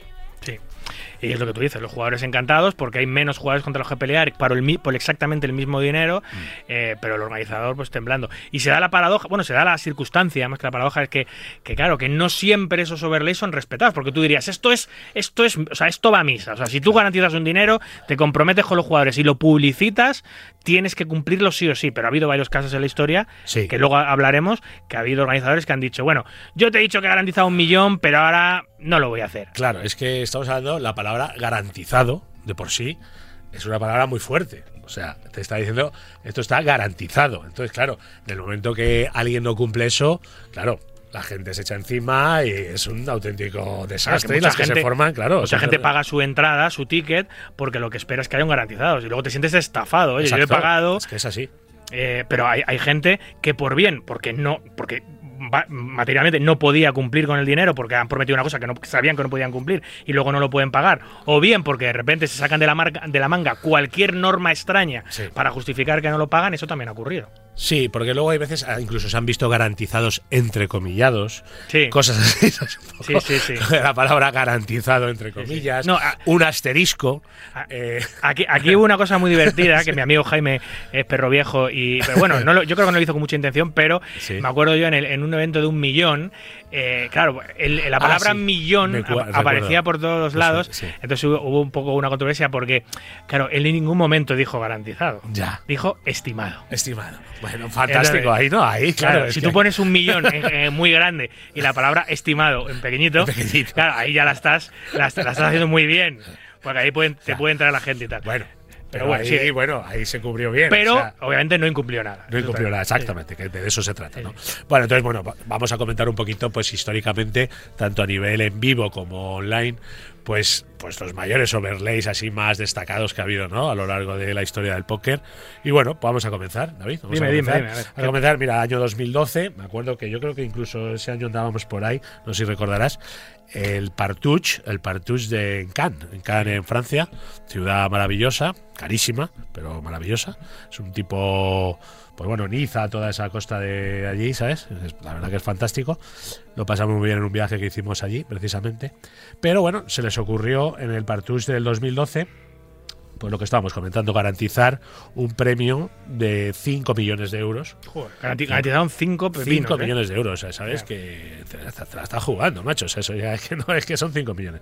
Y entonces la entrada era de 8.500 euros. Sea, son Eh, 8.500 hablando de euros. 5.000 entradas. No, no, de 500. No, ¿cuántos son? Estamos hablando de. de A ver, vamos a- vamos vamos a sacar la no, calculadora. 17 por 6, 600, 6 por 8, 48, 600 y pico. 600 y pico entradas. 600 y pico entradas, calcularon para los 5 millones. Y no llegaron a alcanzarlo, David. Aquí fue una catástrofe grande, fue de las primeras más sonadas, fue de 2012, ya hace bastante tiempo, y 5 millones no es poca cosa. Y se les quedó un overlay de 700.000 euros. O sea, llegaron a 4.300.000 en inscripciones Exacto. y les faltaban 700 para llegar a, a 5 millones que habían garantizado. ¿Qué hicieron estos señores? Estos señores pagaron, pagaron, pero... Como Pepes. Pagaron como Pepes, pero ya nunca más se volvió a. Claro, lo que te iba a decir es que ese festival, curiosamente, ese festival yo lo hacía en Eurosport. Sí. Yo en Eurosport hacía eh, PT y Partouche todos los años. Y a mí me jodieron vivo. Ya. Porque no volvieron a hacer Partouche. claro. Eh, de hecho, me acuerdo que Púa, en ese viaje que hicimos, estuvo en el Partouche, estuvo en las tres o cuatro últimas mesas, ¿te Sí, acuerdas? muy líder. Muy, iba muy líder, líder, tuvo sí, un par de encontrazos y lo ganó Wizo Wizo, Ole Simon. Ganó que se llevó un kilo 170 Uno de, los, uno de los años. Ese año, el año del Overlay, le ganó Wizo, ¿no? Ese el otro año ganó Vanessa, nuestra amiga. Vanessa Sells, efectivamente, que ahí se llevó un tacazo, porque ahí sí que fue tremendo aquello. Pero sí, a raíz de aquello, hubo- no dejan de ser estos franceses, así que eran un- bueno, se montó un pifostio allí muy tremendo. Y ya dijeron, mira, hasta que hemos llegado, hemos tenido que poner 700.000, pero bueno, cumplieron. Estos cumplieron, Sí. hay que decirlo. Sí, sí. Bueno, vamos a pasar, por ejemplo, a otro más: Caribbean Poker Party. Torneo principal de la versión del 2018, del Caribbean Poker Party. También en vivo. Bueno, eh, garantizaban 10 millones de dólares. Joder, que, que la peña no se corta un pelo. ¿eh? Que van a muerte, macho, van a muerte. Van a muerte. Y bueno, en el torneo principal hubo 1.815 entradas. Tenían que haber llevado, llegado, me parece que era 2.000. y- Bueno, el tema es que se quedaron por cubrir de overlay 925 Buah, mil es dólares. un millón. Que para cualquier Es que, empresa es, que es un ostión. por mucho empresa que seas, ya solo el hecho de. O sea, vamos a ver, a nivel, digamos, un PokerStar o un Winamax, un tal, pues bueno, son cifras que, bueno, pueden, digamos. Les hacen pupa, pero bueno, pueden tirar, soportar, pueden tirar. pueden soportar, ¿verdad? Pero no es bueno, no es bonito, o sea, no es agradable. hace- haces un torneo Claro. y palmas un, un palo ya de inicio. Eh, no, no creo que le guste a nadie, ¿no? Y alguna cabecita seguramente puede ir rodando, ¿no? En una de estas. Y bueno, aquí fue Felipe Oliveira, un brasileiro que ganó y se llevó un millón y medio, estupendamente, y pagaron. Bien, Vale, bien. Vamos con un poquito overlays online. online. Algunos Que también online, los hay, claro. Que también los hay, efectivamente. Pues mira, el, San- el Sandy Million, el famoso Sandy Million de los domingos. El torneo más icónico Vale, de del mundo siempre. online. Anniversary Edison, además, puso un garantizado de 10 millones de dólares en el 2018. Sí, pero ojo, este con una entrada, claro, No, no, una entrada que, va, que vamos, que es que era. serían simplemente- 250 dólares. No, o- este era, sí, este era- este era 215 dólares. o, sea, o sea, 10 200 millones de dólares garantizado Exactamente. por una entrada de 215. Claro, era el famoso Sandy Million de siempre. Pero ¿qué pasó? Se les escapó una cosita. En esa misma noche, ese mismo día, era la Super Bowl. Ya, uh, mal asunto, mal asunto. Era la Super Bowl. ¿Qué ocurrió? Que bueno, la audiencia de la Super Bowl, nada más y nada menos que fue 103 millones de personas ahí en Estados Unidos. Entonces, claro. Como sálvame. bueno, eh, en paz descanse, sálvame. Sí. Bueno, entonces, bueno, ¿qué ocurrió? Claro, se les cruzó esto, no lo tuvieron en cuenta, entonces seguramente más de mil jugadores por lo menos de ahí hubieran rascado, que eran lo que hubieran necesitado para tal. Y Bueno, el caso es que hubo un overlay, la sala de la pica roja tuvo que poner un millón doscientos mil dólares. Sí, yo creo que esto todavía les hace, les hace mucho daño, pero menos porque los presupuestos de las grandes salas Sí, bueno. de póker en vivo son infinitamente más reducidos que los presupuestos online, ¿no? Que ahí es donde se genera todo, todo, todo el tema. Pero aún así, hostia, hacerles a- o sea, hacer un torneo y palmar un millón doscientos mil dólares. Sí, total, todo lo que es efectivamente organizar un torneo en vivo y que de repente hay un overlay, eh, no deja de ser un torneo, ¿sabes? Mm. Entonces, en esto en online, pues al dentro de 10 minutos hay otro. Entonces, bueno, ya lo van recuperando rápido, pero en vivo es todo mucho más caótico y la gente empiezan a sudar tinta china. Pero lo mismo rodó alguna cabeza. ¿eh? También, Porque- también, también. el jefe diría, o sea, Pero que bueno, has no- puesto el torneo con la Super Bowl, tú, tú- tú a, la, a la calle directo, vamos. Exacto. Alguna cabeza pudo robar, sí. Ahora, bueno, eh, un tal, tal Felipe Hulk 9950 se llevó 960.000 para el cuerpo.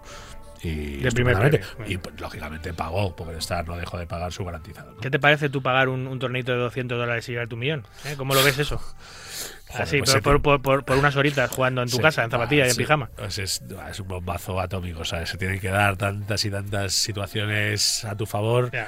que da gusto, pero bueno, a alguien, a alguien se lo lleva. Hombre, alguien se lo lleva, alguien siempre se lo lleva alguien. Alguien se lo lleva. Y bueno, por si por si no queríamos, no teníamos poco con esto y queríamos superar la, mar- la marca del millón doscientos mil, Poker Star se volvió a, se volvió a superar. Ah, también. Se, ¿no? se volvió a superar. Estos se superan en todo, ¿eh? Da igual, Se para bien o para mal. Se volvieron a superar. Por muy poquito, pero se superaron. En el Big Blow, Blowout, un torneo que hizo PokerStar, eh, en el 2019 en este caso, el anterior fue el 2018, el de la Super Bowl, por 109 dólares de inscripción, garantizaban 5 millones. Ahí se apuntaba, claro, y hasta se va a apuntar aquí hasta el tato, ¿no? Bueno, hubo 37.673 entradas, pero no llegaron y tuvieron eh, bueno, que, no, perdón, sí, bueno, que esas entradas efectivamente llegaron a 3.767.300. O sea, casi 1.3 de verdad. Casi, exactamente. 1.232, un poquito más Mm. que el anterior de la Super Bowl. O sea, uno casi 1.3 de overlay el otro, a- al año siguiente. Es- es- son, son muy parecidos porque el Sunday Million Sí. con, de 200 pavos con 10 millones y este de 100 pavos con 5 pues son muy parecidos. Y, el- y la pérdida muy parecida. Muy parecida, muy parecida. O sea, que aquí, pues otro. Espero que no fuera el mismo, el que la lió. Sí, era tu última oportunidad es este torneo. Aquí te vamos a dar Igual. para que te rehagas y, y bueno, pues, pues, la, pues bueno, espero que no, ¿eh? y bueno, pues nada, pues aquí encantado. Aquí es lo que hablamos siempre. El jugador siempre está feliz de que haya overlay. Haya overlay porque, claro, está significando que te estás enfrentando por el mismo dinero a menos jugadores. Fantástico. Bueno, vamos un poquito con algo de vivo. El Seminole eh, Hard Rock Poker, ¿sabes? De toda Sí, la vida. Bueno, sí, sí. mítico. El año 2013 hizo unos eventos en vivo y bastante bien, la verdad que les fue bastante bien.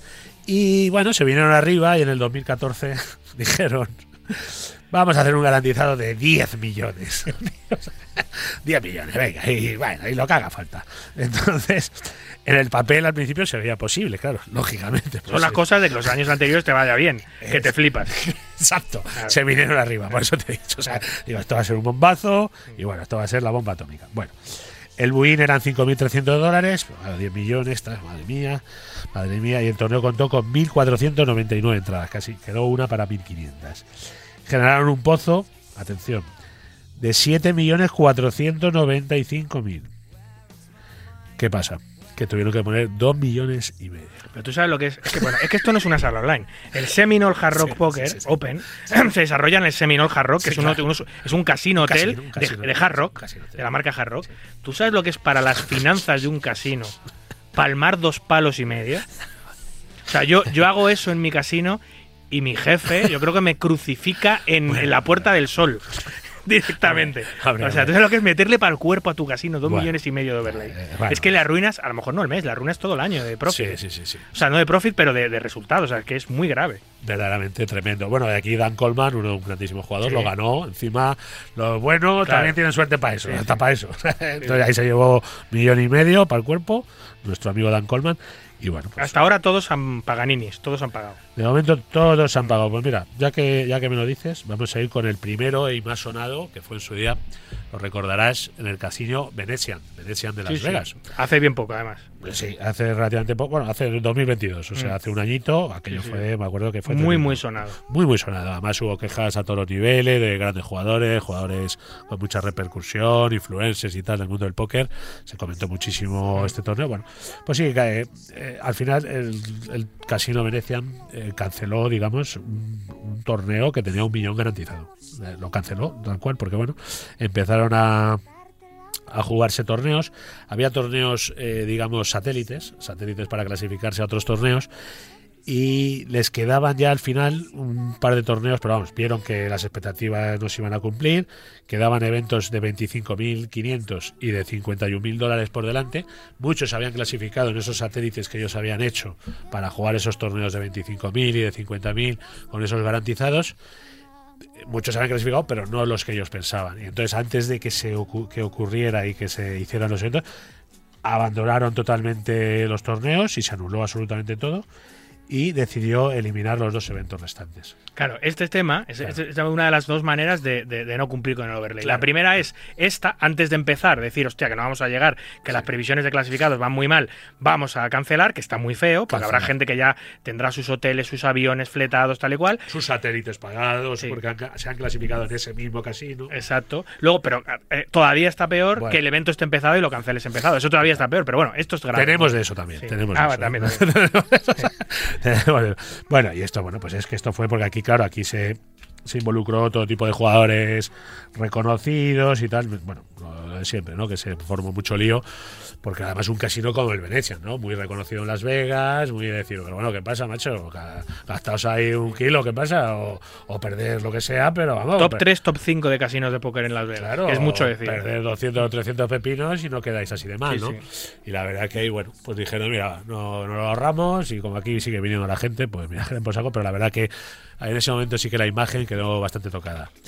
Bueno, eh, ¿qué más te cuento, David? ¿Qué quieres? Bueno, mira, hablando de lo que estamos hablando, de, de los casinos que ya ha empezado el torneo, eh, se han venido atrás. Y eso ya es el colmo. Claro, esa- ese es, ese es- eso es lo más grave, ¿no? Digamos. El Hasler, famoso casino, ¿eh? cancela el una garantía que no era muy grande, cuidado, ¿eh? eran 250.000 dólares, pero claro, era un casino mucho más pequeño, de esto estamos hablando, Venetian y demás, ¿no? Y Seminole, Hard Rock y tal.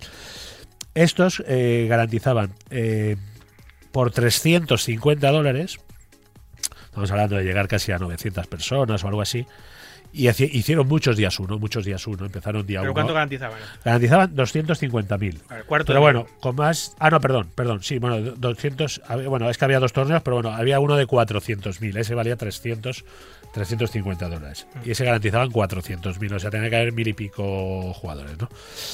Y entonces a- a- pusieron 12 días uno. 12 días uno. Día 1A, día 1B, día 1C, papá, papá, papá, todo el mundo pagando 350, 350, 350. Bueno. Y entonces, de repente, llega, llega, me parece que pasan eh, cuatro, cuatro días uno. En el cuarto día uno, Ya se dan empiezan cuenta a que la, ver- que la cosa va mal. empiezan a ver que en un día se han presentado 82 eh, tíos, en otro día se han presentado 112, en otro no sé qué. Y pasan cuatro días. Ostión y- va a ser y a, ver, a ver cómo paramos esto. A ver cómo paramos esto. Y de repente digo, le dicen que debido a circunstancias inesperadas, Ah, muy bien. muy bien. el garantizado claro. ya no es garantizado. Que la circunstancia inesperada es que no ha ido la gente que tú pensabas. Esa es la gran circunstancia inesperada. Claro, y es aquí un Claro. poco. Aquí es donde se entiende perfectamente un poco la, la- la absoluta brutalidad de lo que es esto, ¿no? Garantizar algo, que aquello comience, ver que no hay manera de tal y cancelarlo sobre la marcha cuando ya hay gente clasificada para el día 2, la gente ya ha metido sus fichas en las bolsas. O sea, imaginaos. Sí, pero claro, lo que, lo- desastre, lo- lo que cancelan no es el torneo, es que no voy a pagar lo que he prometido que iba a pagar. Que os conformáis con las inscripciones que haya. Exacto. Pero que es que Y eso. Luego, nada, claro, llegó- sí, sí, efectivamente. Es que de hecho, con esos cuatro vuelos se llegó a 27.000 dólares. Y dijeron, bueno, sí, vais a jugar por estos 27.000 Ala. dólares y hasta luego, Lucas. Hasta luego. Y se quedaron tan anchos. Pero bueno, que eso, que eso no tenga. Bueno, que eso, eso tuvo repercusión en redes sociales, pero la gente ya no puede ir a jugar. O sea, que es que eso es una, una, una sinvergonzonería. Es como si. Claro, yo, yo mañana en el Casino Gran Vía voy a decir: garantizo eh, 100 millones de euros por, por 50 euros la entrada. Ya. ¿Eh? Sí, sí, sí, claro. No hay ningún problema, Lo tenemos todo cubierto. Y luego se, se plantan allí eh, mil personas que me hacen un torneo gigantesco y digo, situaciones inesperadas. Es que no, no han venido 3 millones de personas a jugar el torneo. Actuaciones inesperadas. y, Soy inesperadísimo. Inesperado, lo tonto que eres por garantizar. Eso sería, eso es, ese sería lo inesperado. Bueno, pues sí, no, bueno, yo te quería preguntar, David. Normalmente los casinos, cuando van a, por ejemplo, al casino de Gran Vía, ¿no? Donde tú estás de manager de póker de torneos, y garantizan algo, ¿qué tienen que hacer? Depositar ese dinero, supuestamente. Claro, tú- tú- para empezar, muy pocos casinos garantizan eh, eh, el dinero de forma eh, independiente, ¿no? Autónoma. eso. a no ser que sean garantizados muy pequeñitos en torneos Bueno, locales, sí. eh, muy significativos, generalmente no hay mucho riesgo. Y si pierdes, pues pierdes poquito, Bueno. mil, mil euritos. Sí. Cuando tú tienes grandes garantizados en España, eh, que son las grandes marcas, 88, eh, no sé, pues puede venir eh, alguna marca, ahora mira, ha estado Poker Coat aquí en Ah, España. de, de fuera, estos chavales que Sí, vinieron de la. sí, gente sí. que viene con ganas de con ganas de meter un bombazo y te vienen con garantizado.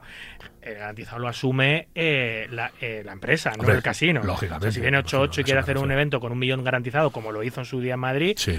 Pues, pues tú lo que haces es eh, el dinero lo, lo garantiza 8-8. Sí que el casino tiene que pagar los premios y tiene que tener ese dinero en caja para, para responder, porque al final el que paga es el casino, el que se puede meter un problema por no pagar es el casino. A la hora de ir a cobrar vas a la caja del casino, claro, no vas a la caja del señor ese. Tú llegas a un acuerdo, tú llegas a un acuerdo con el, con la empresa que quiere garantizar y le dices, Ajá. mira, tú vas, tú vas a garantizar un millón, me parece bien. Pero Ajá. yo, necesito ese dinero de seguro para poder pagar. Yo no puedo no tener ese dinero cuando haya que pagar. Entonces, se hace un cálculo de los clasificados online que van, una estimación de los que puedan pagar, de los que se han clasificado en satélites en vivo, y se dice, obviamente, no tienes que mandarme todo el millón, ya, porque ya, hay mucho dinero que ya está cubierto. Incluso tú puedes contar también con la parte del rey que esa empresa se va a llevar ya. para también poder a, utilizar Sí, un momento para pagar. ajustar ahí Entonces todo le- al máximo. Les pides un seguro, un seguro para siempre responder y que no haya problemas, pero no llega a la to- al 100% Ya, entiendo, garantizado. entiendo, Pero, entiendo. tien- pero llega- negocias, llegas Sí, a un acuerdo, oye, esto, lo otro, y al final ese dinero, en el caso de nuestro casino y supongo que en el resto de casinos de España, ese dinero siempre está en caja, o sea, está en la cuenta del casino esperando a ser pagado. En caso de que no haya overlay, se manda de vuelta la transferencia a la empresa de turno y aquí no ha pasado nada. Pero hombre, tienes que tener el dinero porque si no puede haber un problema. Puede decir la empresa, no, es que nosotros no habíamos dicho que garantizábamos nosotros. O es que al final, mira, estamos No, en no, bancarrota, no hay dinero. Tiene que estar atado y muy bien atado, claro, me imagino. Sobre todo Sí, sí. casinos serios como el vuestro, claro. Sí, sí. Lógicamente. Bueno, eh, bueno hay, hay varios más. Bueno, hay uno muy interesante. Eh, bueno, te acuérdate, uh, en, el, en el año, eh, al principio de los primeros tiempos, cuando empezó la, la famosa empresa Ultimate, Ultima, Ultimate Bet, ¿no? Sí. Era Ultimate Bet, que era Sí, la de Phil Hellmuth, la que siempre Phil Hellmuth iba con su gorra y con su tal. Pues estos la liaron también bastante parda, ¿sabes? Ofrecieron eh, unos torneos, unos torneos y en el evento principal, era esto es online, ¿eh? era última vez en una página, lo que pasa que ya desapareció, debido un poco en, en parte a esto, ¿no?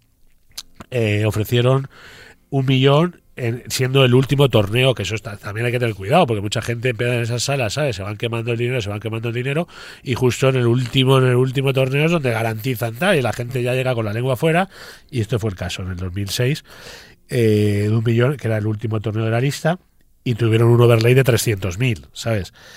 Y bueno, eh, esta, esta marca eh, sigue, bueno, a partir de ahí como que empezó a desaparecer, hubo problemas también en esa sala, acuérdate, con temas de medio trampas, historias raras, y bueno, le pasó mucha factura.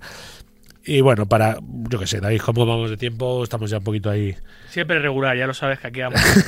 Sí, bueno, no, pero te quería comentar lo del casino este que ha montado Doug Paul. ah, de Lodge. Sí, de Lodge, que bueno, que la gente que Un le... car- un carroom, ¿no? Es un carroom, sí, es un carroom, un casino carroom, lo que pasa que... Bueno, eso en YouTube tenéis es todo lo que queráis, pero si los que os gusta ver partidas online eh, de en cash y tal, casi siempre están 24 horas poniendo partidas 5-10, 5-10, 25, partidas de cierto nivel, que él las juega mucho, Doug Paul también, está muy entretenido y a veces se forman partidones, ¿no? Y entonces estos sí hicieron, hicieron un, un torneo en el de los cuando lo inauguraron, lo estoy buscando. Encima el torneo inaugural, o sea que pincharon Exacto. ya en el torneo, o sea, las expectativas muy altas y, Exacto. y pinchazo al canto. Pues anda, que Sí. abrir abrir un poker room, además que es un jugador, que no es, un- no es que sea un empresario del juego o algo así que tenga dinero por castigo, es un jugador, montas tu propio poker room y en el torneo inaugural te pasas de listo o te pasas de flipado, garantizas una cifra que no puedes asumir y saltas por los aires, pues eso ya te lastra, te lastra el resto del año, ¿no? Si en tu torneo inaugural pinchas y hay, y hay overlay, pues creo Sí. que, que- que se les fue la olla. Creo que garantizaron 3 millones, ¿puede ser? Eh, sí, me parece que fueron 3 millones. Espérate un momentito, David. Ahora mismo te lo. Ah, sí, el ahora sí. Eh, Esto, esto hay que decir que les honra que, que tuvieron efectivamente. Claro, eh, sí, fueron 3 millones y además eran 3.000 dólares la inscripción. A mil tíos. Tres mil tíos. Mil tíos. Pero bueno, aquí hubo una curiosidad que por lo menos salvaron un poco los muebles en el sentido de, bueno, entrando 3 millones, 3, millones garantizados, 3.000 por persona, unos mil tíos aproximadamente, y tuvieron un overlay de 334.100 Joder, dólares. vaya hostión, ¿eh? Para empezar. Para empezar así en frío, que ya has preparado un todo, que has un hecho un gasto. club, un club de póker, no deja de ser un club de póker, efectivamente. Un gran club y cada vez, bueno, ahora con el tiempo, la verdad que lo están petando. Pero en ese momento, claro, no se sabía lo que iba a ser, ¿no? ¿Qué ocurrió? Que, bueno, Doc Paul, gracias a Dios, para salvar un poquito los muebles, hizo un cuarto puesto en su propio club. Ah, en su propio torneo. Y, sí, y se llevó 142.000. Entonces, bueno, de los 334.000, pues ya se quedan un poquito menos de 200. Sí, que sí. bueno, bueno, pues Sí, yo sí, sé. Vamos, no es que. Pero bueno, es un pequeño suavizar, ¿no? Esa cifra así para empezar. Porque claro, acabas de montar eso con todos los gastos que habrá conllevado y tal. Y, y que no sabes cómo te va a ir, ¿no? Y, y de repente ese, ese ostión nada más empezar, con perdón, pues, pues bueno. ¿Has, has- has participado tú en eventos eh, con Overlay, live o online, que te suene? Eh, eh, yo recuerdo un evento en España que te llamaban por teléfono y te decían, venid corriendo. ah, claro, se ha ocurrido. venid Es- corriendo. Es que eso es otra de las cosas. Es que eso, cuidado con eso, ¿eh? Claro, claro. Eh, torneos que hayan empezado, que, por ejemplo, garantizaban, imaginaos, 100.000 dólares, o sea, per- perdón, euros, que estamos en España, 100.000 euros, y costaba a lo mejor 500, 600, 400, lo que fuera, ¿no? La inscripción. Y empieza el torneo día 1A y de repente se presentan ahí 24 personas. Claro, entonces de repente empiezan a sonar los teléfonos a todos los jugadores eh, españoles de póker. Vente, Dracu, claro. Barico, Claro, claro. bueno, no sé qué. Vente que te lo pago Vente vamos que a te lo pago y vamos a medias. Porque claro, aquí a ver si alguno de los caballitos de estos que se lo pago y vamos a medias, te pago hasta el hotel. Veniros para acá todos, veniros siete, veniros ocho, veniros nueve, los que sean. Claro, esa es otra. Pero eso luego es muy feo también, porque yo luego yo estuve allí, yo fui, yo fui. Lo digo y lo y fui. Pero luego lo que yo no hice fueron. No, pero tú no hiciste nada malo. A ti te, te bancan Sí, un sí, no, no, no, no, no, yo fui, bueno, claro, y dijeron, oye, gratuitamente, usted Claro. tiene que quitar, y vamos al 50%, pues venga, para adelante. Y ah, por eso, no, yo fui. Lo que sí que me pareció muy feo, que hubo hubo un momento que la gente cuando estaba jugando y quedaba como poco tiempo y tal, decía, venga, ir all o sea, rápido, poneros gordos de fichas, Claro, que te o- doy o te otra, doy- o te doy y te doy otra entrada. Y claro, y, esa, y la gente que sí verdaderamente había pagado su dinerito y la había puesto allí, eh, ver eso es muy feo. Sí. Es muy feo. Desvirtúa mucho, claro. Desvirtúa mucho el Desvirtúa juego. mucho. Olín, olín, olín. El otro Pero- allí, el hombre tal, que yo que sé, o un chavalín que se ha clasificado en un satélite y ve que un tío tiene ahí siete balas y que está haciendo el loco y a lo mejor hasta te elimina o lo que Sí. sea. Pues, pues que Claro. era una sensación fea y fue un momento feo también. Y por eso, bueno, yo jugué una bala, además me clasifiqué, pasé sin problema y tal, pero estuve viendo ese ir y venir de gente con la Ya. que quedó un poquito feuco. Sí, sí, bueno, te das cuenta de gente que no juega nunca un torneo más de 30 euros y lo veías ahí también atizándose el de 600 y diciendo esto es un poco raro.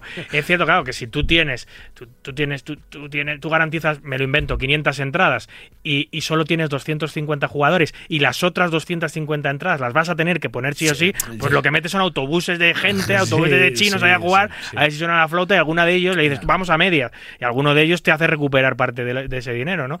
Eh, también hay que ponerse en las botas del organizador que, Total, no, no, sí, que tal, pero- es, es- está feo, obviamente no es... no es- Eh, yo no sobre normal. todo, no, yo entiendo al organizador, lo entiendo, pero la sensación del jugador que no viene de esa manera, sino que se ha pagado su torneo, se ha clasificado en un satélite y nota esa, ese ambiente, ¿verdad?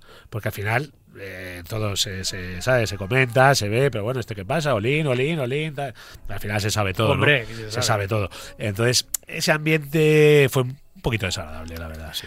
El ambiente de los overlay, Dracu, que, que el dinero pues trae cosas bonitas, pero también muy feas. Claro, y en no el deja de ser pues, dinero y la gente, el dinero, ya sabemos, pues sí, lo que tú dices que trae trae a buena gente, trae a mala gente, trae un poco todo, ¿no? Y bueno, pues sí. Y las situaciones que crea. En fin, eh, ha estado muy bien tenerte aquí eh, en directo. Ya un placer, como Eh, siempre, David, ya sabes. que- Bueno, quería comentar, eh, ¿tú te acuerdas esos amiguetes que yo hice unos grupos de equipos Sí, y tal, no sé qué? sí, sí. Bueno, pues uno de ellos, Yago, ha quedado el 14 en un diario de los de Gran Vía. Grande Yago, sí señor. El 14, muy cerquita del premio, le tengo ahí ya a punto. A, pu- a puntito de llevarse la mini caja. sí, señor. Exacto. Ese Yago bueno, hay que seguir la progresión. Claro que sí. Saludo para él. Pues un saludo para Yago. Muchas gracias, eh, Álvaro. A vosotros, como siempre, un saludo. Escuchas Marca Póker, el deporte rey de picas. Flojos de pantalón, líderes del diseño,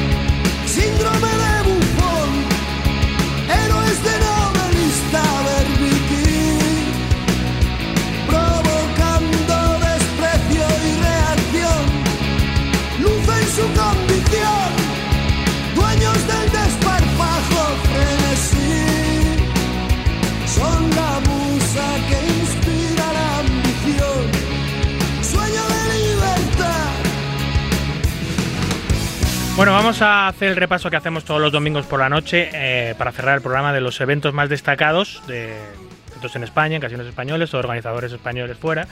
Y vamos a hablar con Sergio García, con FIA, sobre la Caribbean Experience, la Golden Caribbean Experience, pero la técnica nos lo va a permitir. A ver si podemos hablar la próxima semana de cómo les ha ido esos días de póker y playa en República Dominicana, de ese evento en, en el Caribe de, de Golden y, que nos cuente un poquito.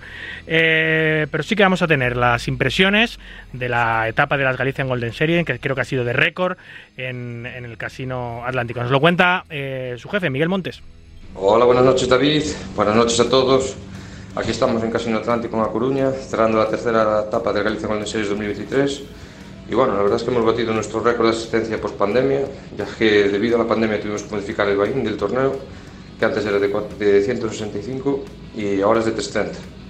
Y nada más y nada menos que 122 registros en el medio event. O sea que eh, para un casino pequeñito como Coruña y un buy de ese calibre es un resultado magnífico. Ahora ya estamos en mesa final y el vencedor se llevará nada más que 9.140 euros y el trofeo del pulpo GGS. Así que poca broma. Eh, nada más desde aquí, eh, ya nos ponemos a preparar la etapa de- próxima, que será del 29 de junio al 2 de julio, donde esperamos veros a todos. Un abrazo muy fuerte, nos vemos pronto. Y de Galicia nos vamos a Baleares, nos vamos a Mallorca, donde se ha celebrado una, una bonita etapa del CNP La Liga. Nos lo cuenta Andrés García. La cuarta etapa del CNP 888 La Liga se ha celebrado esta semana pasada de miércoles a domingo en el Casino Luquia Mallorca. Se disputaron un total de cuatro eventos, torneo bienvenida, mini CNP, clausura y el evento principal, la Liga, con dos días 1, día 2 y 3 ya el domingo. El evento principal, con un buy-in de 250 euros, 50.000 puntos iniciales y niveles de 30, 40 y 60 minutos, alcanzó las 84 entradas, una cifra por debajo de otras ocasiones en nuestras visitas a Mallorca, quizás motivado por el cambio de la fecha habitual en la que celebramos este evento, situación totalmente ajena a la RUS. Se repartieron 11 premios, con 4.930 euros el trébol y un asiento en el sit and de campeones de la Liga y el CAP en la gran final del CNP 888 en Madrid, con una plaza garantizada para el Team CNP 888 2024. La próxima parada, quinta del calendario del CNP 888 La Liga, nos llevará por primera vez hasta el Casino Orenes Extremadura, en Badajoz, del 28 de junio al 2 de julio. Buenas noches.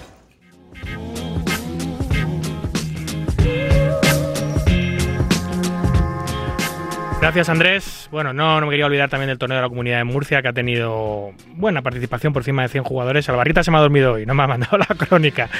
Eh, en fin, pero ha ido muy bien eh, la comunidad en Murcia, como siempre. Esto ha sido todo por hoy. Aquí concluye nuestro ducentésimo decimoctavo programa. Un verdadero placer compartir este ratito nocturno con los amantes noctámbulos de la baraja. En la producción y en la técnica estuvo el gran Dani López y a los micros, como siempre, un servidor David Luzago. Recuerden, para jugar al póker online, no lo duden, jueguen en winamax.es, la plataforma número uno de eventos online de nuestro país. Cuídense mucho, cuiden de los suyos y continúen, por favor, respetando las indicaciones sanitarias. No a la guerra. a cualquiera de ellas, en cualquier lugar. Hasta el próximo domingo, amigos. Adiós.